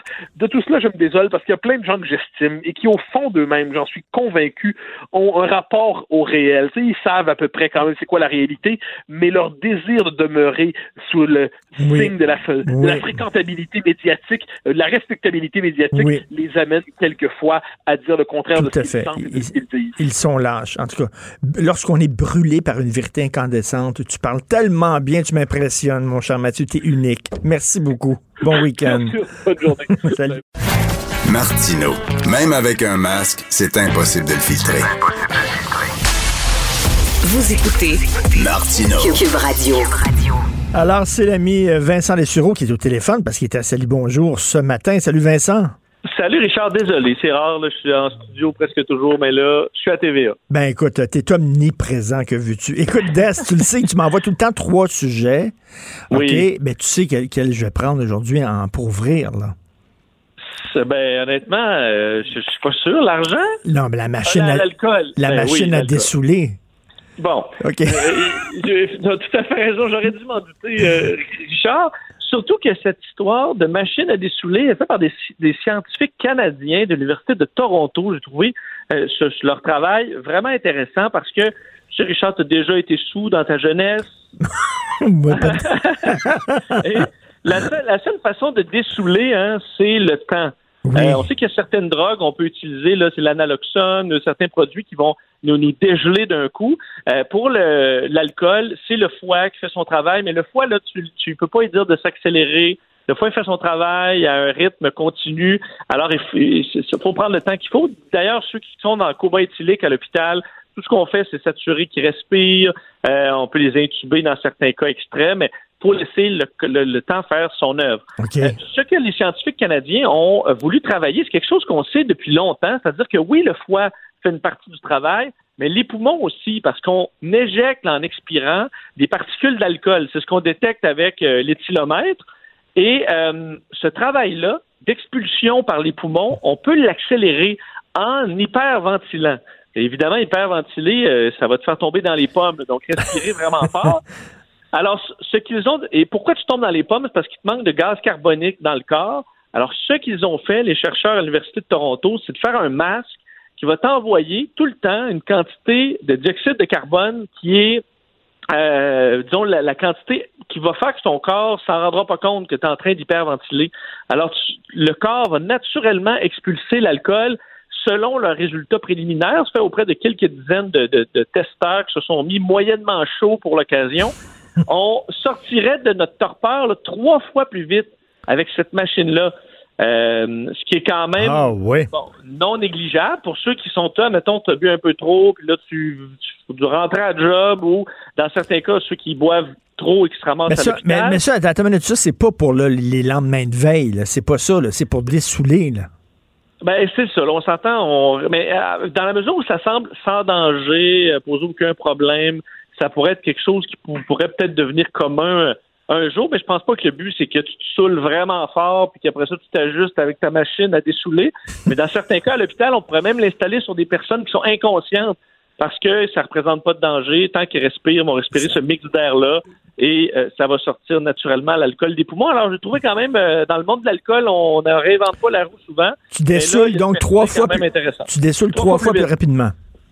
Oui, selon les résultats préliminaires, alors il faudra attendre encore quelques Ça veut dire quoi? Ça, ça veut dire euh, deux heures au lieu de six heures, c'est ça? On pas c'est ça. Ou, ou trois heures au lieu de neuf heures. Ça dépend de ta, ta quantité d'alcool que tu as ingurgité. Exactement. exactement. Écoute, tu veux nous parler de Trump? Parce qu'il va se représenter, c'est la grosse question. Un mot sur Trump parce que il y a le- en fait le New York Times entre autres, euh, Reuters aussi dans les derniers jours, ont dit que selon leurs informations, Trump voulait se présenter en 2024, donc aux prochaines élections présidentielles. Ce qui, euh, bon, porte à croire qu'il sait qu'il a perdu là, s'il est en train de penser à se présenter en 2024. Euh, mais euh, hier, à CNN, Mary Trump, la nièce de Donald Trump, qui déteste Donald Trump, faut dire, elle a écrit un livre là-dessus dans les derniers jours. Ben oui. C'est quand même intéressant ce qu'elle a dit à CNN. Elle a dit que, ce- parce qu'elle quand même, elle connaît, elle connaît le mononcle. Elle dit que selon elle, c'est impossible qu'il se représente à l'élection présidentielle pour une seule raison. Il a trop peur de perdre. ben, il a trop peur de perdre. Ben oui. Euh, Ben on commence oui. à connaître notre, notre moineau. Là, dit, il ne va jamais se placer dans une position où il pourrait perdre de cette façon à nouveau. Euh, disant euh, et que aussi se retrouver pendant quatre ans sur les lignes de côté euh, pour lui c'est quelque chose d'absolument impensable. Alors selon le, selon elle on l'exclut complètement euh, et qu'il est en panique là. Elle dit d'un il sera peut-être pas en santé dans quatre ans parce qu'il n'y a pas une bonne diète, euh, il, il- ça va pas.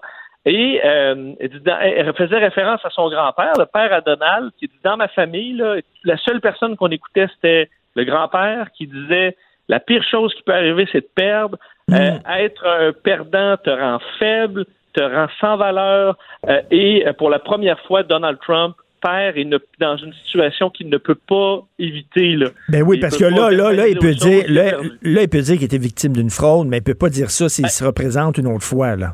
Exactement. D'ailleurs, euh, il y a une semaine, ça a passé un peu dans le beurre, j'ai trouvé cette histoire-là en raison de l'élection, mais le magazine New York euh, a parlé à plusieurs proches de Trump et une citation qui est, que j'ai trouvé spectaculaire, là, euh, dans deux citations là, de personnes qui travaillent avec, qui ont travaillé avec le président, dit de un, euh, il n'a plus d'argent, il a peur d'être arrêté, il a peur de se faire assassiner. Tout ça n'a pas été une belle expérience pour lui. Il aime faire visiter la Maison Blanche aux, aux gens, mais le travail de président au jour le jour, c'est, euh, c'est- il n'aime pas ça. Et l'autre citation, là, il dit, il a peur, c'est la personne la plus insécure et la plus effrayée que j'ai jamais vue. Il a trop peur pour être président, il a trop peur pour exercer le pouvoir, il a trop peur de faire le travail. C'est pour ça qu'il qu'il vire fou. Euh, il se sabote lui-même constamment. Alors, la façon de s'en tirer un peu sans avoir l'air d'un perdant, ça va dire qu'il s'est fait voler l'élection. Alors, il sait très bien qu'il a perdu, mais ça lui donne une porte de Ben oui, non, ça, ça a de l'allure. Effectivement, ça colle au bonhomme. Et en terminant, qui dépense le plus dans une grande famille? Bon, là, je parle des enfants. Mettons, toi, c'est des frères et sœurs, Richard? Une sœur, c'est tout. Bon, OK. Ben, alors, les, famille. les familles de plus de trois enfants, euh, selon euh, une, euh, une banque euh, une banque en ligne, le Zopa, qui a fait une, une petite étude en Grande-Bretagne sur les dépenses euh, dans les familles, on découvre que l'enfant, mettons, tu prends une famille de trois enfants, tu as le premier-né, celui du milieu et le plus jeune, celui qui dépense le plus et de loin serait toujours selon le, ce- lequel, selon toi? Euh, celui du milieu. Ben, c'est exactement ça. Yes. Trois fois plus selon leurs chiffres que parce que le, le plus vieux et on lui a appris certaines responsabilités assez jeune, qui Eh devait oui. s'occuper de son. On aurait peut-être tendance à dire le plus jeune aussi parce qu'il a été dorloté, mais c'est pas ça. Il semble que ce soit le celui du milieu, peut-être pour euh, ce qui ont été négligés ou autre chose, mais eux ont trois fois plus tendance à surdépenser, entre autres à l'épicerie ou ailleurs, à, à acheter de façon compulsive sur le web. Alors, si vous êtes l'enfant du milieu, surveillez vos dépenses. C'est-tu ton cas, toi? T'es-tu l'enfant du milieu? Moi, je suis fils, fils unique, alors euh, je suis à la fois le plus dépensier et le moins dépensier euh, de la famille. Merci beaucoup, Vincent. Bonne Salut. semaine. Bon week-end plutôt. Merci. Hey, Est-ce qu'on leur annonce? On annonce aux gens. OK. euh, ben, à partir de janvier, Benoît et moi, on a une émission de cuisine à Télé-Québec. Hein? Non. On va se promener euh, Ben dans non. les- Ben, le- non, je regarde ça, là, il y a une émission de cuisine. Tout ce que tu fais, c'est que tu manges, tu dis, Hum, Ouais, là, t'animes la bouche pleine. t'es ah, bon. bon. Qu'est-ce que t'as mis dedans? Hum, puis là, il y a un Comment chef qui fait les plats, puis là, Ouais. t'es à côté, puis là, t'es là. Ouais. Qu'est-ce que tu vas nous préparer? Ah, ouais. Puis qu'est-ce que tu mets dans ton. Ah, ouais, Mais en même temps, on a- hum.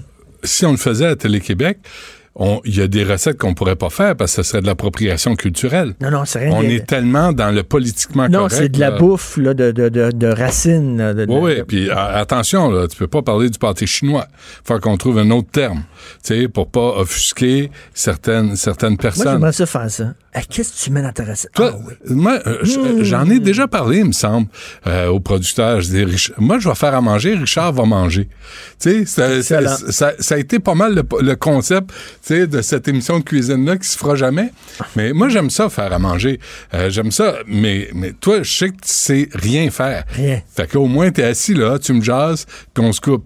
Puis on fait attention, on se coupe la, la bouffe, on se nourrit, mais faire attention à ce qu'on aborde comme sujet. Moi, je prends un petit verre de vin pendant que tu cuisines. Pas trop. Puis ça, mais du vin, attention aussi. Du vin italien, appropriation culturelle. Faire, faire attention, là, ce qu'on dit, ce qu'on fait, comment on bouge. Tu, tu me parles de quoi aujourd'hui? Ah, fuck de rien. Ça me tente plus. Il y a Alain McKenna qui sort un livre là, sur euh, ce qui s'en vient. dans Tu sais, on s'est souvent parlé des années 70, vu qu'on est deux vieux croutons, euh, deux blancs euh, micro-agresseurs euh, systémiques. Euh, puis euh, comment on voyait les voitures euh, volantes oui. pour l'an 2000. Oui. Écoute, moi, j'ai de la misère à stationner ma voiture électrique. Là, il n'y a plus de bornes disponibles. là. Il y en a, c'est populaire, voiture électrique. Là. Il y en a partout. Il y a trois bornes, hein, de deux, avec deux, deux stations. Les trois bornes sont occupées. Ben, Ça dit quelque chose. C'est bien populaire, là. Ben oui. Les autos électriques. Puis au lieu de payer un stationnement, tu recharges ta voiture. C'est c'est vraiment un bon, euh, une bonne affaire. Et on va parler de, avec Alain McKenna, le livre est là, euh, ce qui va arriver à partir de 2021. J'espère. C'est assez positif comme livre, c'est le fun. C'est Quoi, il, il prédit l'avenir? Non, mais c'est- non, non, c'est pas. Il prédit pas. C'est pas Jojo Savard. C'est les nouvelles euh, scientifiques. euh, comment comment la science va évoluer dans notre quotidien. Puis il départit ça dans, dans un paquet de catégories. C'est- vraiment le fun. À 11 h on aura Sophie Stanquet pour. Pour ce qui se passe à Montréal, euh, ce dossier, euh, tu sais, Sur la langue? ben, sur la langue, mais c'est pas juste à Montréal. C'est sur la rive sud, c'est à Laval, c'est partout, là, autour du Grand Montréal métropolitain. On, a, on parlait de ça ce matin. là, les enfants de la loi 101, là, ils, ont, ils ont appris le français. Pas parce qu'ils avaient le goût. Parce que la loi les obligeait de le Ben faire. oui. Mais après, là, ils l'aiment pas, Ils cette sortent, ils langue-là. sortent de l'école, ils l'utilisent pas. Non. Ils, ils la consomment pas, ils ne la lisent pas, ils ne la regardent pas. Puis là, tu leur montres, là, tu leur montres à ces gens-là, là, mettons, une photo de Benoît Dutrisac. Ils savent même pas c'est qui. Non, mais ils disent, oh, beau bonhomme quand même. Ils savent même pas c'est Non, qui. non, mais ils savent Ils rien. disaient, c'est le Père Noël. Je me souviens, je l'ai fait, il a- oui. J'avais fait ça il y a 15 ans à peu près au Frontières. On était allé à Sainte-Anne-de-Bellevue dans une classe. C'était-tu Concordia? C'était, c'est quoi l'université qui est dans, dans ce coin-là? En tout cas, on est allé dans une université avec des photos de gens connus dans la culture québécoise. Écoute, les, les Jean Verrette qui faisait le son, là, ajustaient parce qu'ils n'entendaient rien. Il n'y avait pas de réponse. On ne savait pas. Il n'y avait aucune idée il n'y en a pas. Ils vivent au Canada. Ils se contrefichent du Québec. La nouvelle culture, tous les YouTubers puis les, les influenceurs, ça parle en franglais. La- les capsules en classe de Télé-Québec. Oh my God, guys! Le code switching, même là où on nous fait la leçon, les donneurs de leçons, Télé-Québec est devenu un donneur de leçons officiel euh, du Québec, là, la télé nationale des donneurs de leçons, ben c'est rendu là, là. On est rendu là, même le code switching. Hey, regarde, moi, je les ai regardés, les capsules. Moi, je comprends les revendications. On veut, on veut se voir dans les médias. On veut se voir dans les, dans les films, dans les séries télé. Puis quand on est arabe, on veut pas toujours être un terroriste. Puis quand on est noir, on veut pas toujours être un, un membre de gang de rue. Totalement. Je suis totalement d'accord avec ça. Mais la façon avec laquelle on nous fait la leçon, sans comprendre le combat des Québécoises à travers les années, le refus, le rejet de la, la religion catholique, le, le combat des, des porteurs d'eau qu'on était, c'est ça, c'est c'est oublié complètement par une génération qui pense, qui invente le Québec, qui invente le monde et qui exige qu'on soit à leur valet. Là, tu dis, attends une minute, ça marche plus. T'es en feu? Non, mais c'est vrai. mais là, à un moment donné, prenez, suffit, là. Oh, OK, prenez. Vous, vous avez une place à prendre, prenez votre place, mais vous n'êtes pas obligé de nous dire qu'on jouit d'un privilège blanc puis qu'on est raciste. Puis c'est Ah ça, non, écoute, écoutez Ouais. là la, la capsule. C'est parce que ça s'adresse aux jeunes. Puis là, ça veut dire que tout jeune blanc, tout jeune blanc au Québec deviennent automatiquement des micro-agresseurs systémiques. Moi, je veux pas ça. Pas plus blanc qu'aucune autre couleur. Je veux qu'on vive ensemble, qu'on travaille ensemble, qu'on développe le Québec ensemble. Puis oui, ça se peut. Si on voit quelqu'un d'origine asiatique, on lui demande, c'est quoi tes origines, d'où tu viens? Oui, ça se peut. Ben, Peut-être parce qu'on s'intéresse à elle. C'est par curiosité. Mais ça se peut. Et peut-être que quelqu'un qui a un accent gros comme le bras québécois, on a le droit de lui demander d'où tu viens. Mais oui. Tu sais, Puis c'est pas une insulte, tu sais, je m'intéresse à toi, C'est- quoi tes origines? Et là, cette génération de C'est vrai. Puis là, ils voient ça comme un truc. Hey. Achille, la première fois que je l'ai vu, de quelle région de France tu viens? De- ah, il, ah, il vient de la France? C'est la première chose que je viens demander, puis il a dit le plateau. C'est ça la région de France qui vient. de quelle région tu viens, Achille? Ch- ch- Charente-Maritime. Tu vois? Sud-ouest de la France, tu vois? Ben, c'est parfait. Mais Hein? ça- est-ce que ça veut dire qu'on t'insulte? Tu sais, lui, vient de Verdun, là. Richard vient de Verdun. J'ai fait Verdun, moi, monsieur. Verdun J'ai des... fait Verdun. Verdun des blés. c'est, drôle, en France, il y a toujours des, des noms de villages Ah de non, incroyable. C'est, c'est, c'est Charente de mes deux fesses. Bourg-la-Reine. non, non, mais il y a, il y a une, Ouais, ville qui s'appelle ouais. Bourg-la-Reine. Qui pousse le roi. Ah, il y a une ville qui s'appelle la ville de Moncu. La ville de Moncuc. Ah oui, c'est ça. Bref, hey, euh, on, veut, on, on- on veut que ça aille bien. On Bon, veut ben- que le Québec se développe, qu'il devienne euh, le, le Québec que c'est aujourd'hui. Mais là, les donneurs de leçons de Télé-Québec, là, qui disent être- c'est pas aux politiciens, t'as-tu vu, c'est pas aux politiciens, je vais en parler avec Paul Saint-Pierre Plamondon, il dit c'est pas aux politiciens de décider ce qu'il y aura dans les classes. Non, c'est la direction de Télé-Québec maintenant qui va décider ça. Il est en feu, ça va être une sacrée bonne émission. Et tout ça, bien sûr, Gratis. gratuitement. Pas de Donc, prélèvement sur votre carte de crédit, mesdames et messieurs. Incroyable. Hein? Euh, merci beaucoup à la recherche, Hugo Veilleux. Tu sais que mon téléphone beaucoup. me reconnaît plus depuis que j'ai la barbe, hein? tu sais, j'ai la reconnaissance faciale là-dessus. Là, Non, mais puis elle est, rendue, elle est rendue vraiment Pas grosse. fini. Je, euh, Taille, là. J'y touche pas. Non. Merci à Maud t'es pas le Boutet. premier à me dire ça, hein? Non, mais taille, là. là. Non, non. Que- euh, non, bref. Euh, merci à Achille Moinet à la réalisation à la console. Passez un excellent week-end euh, avec beaucoup de vino et on se reparle lundi à 8h. Bye. Cube Radio.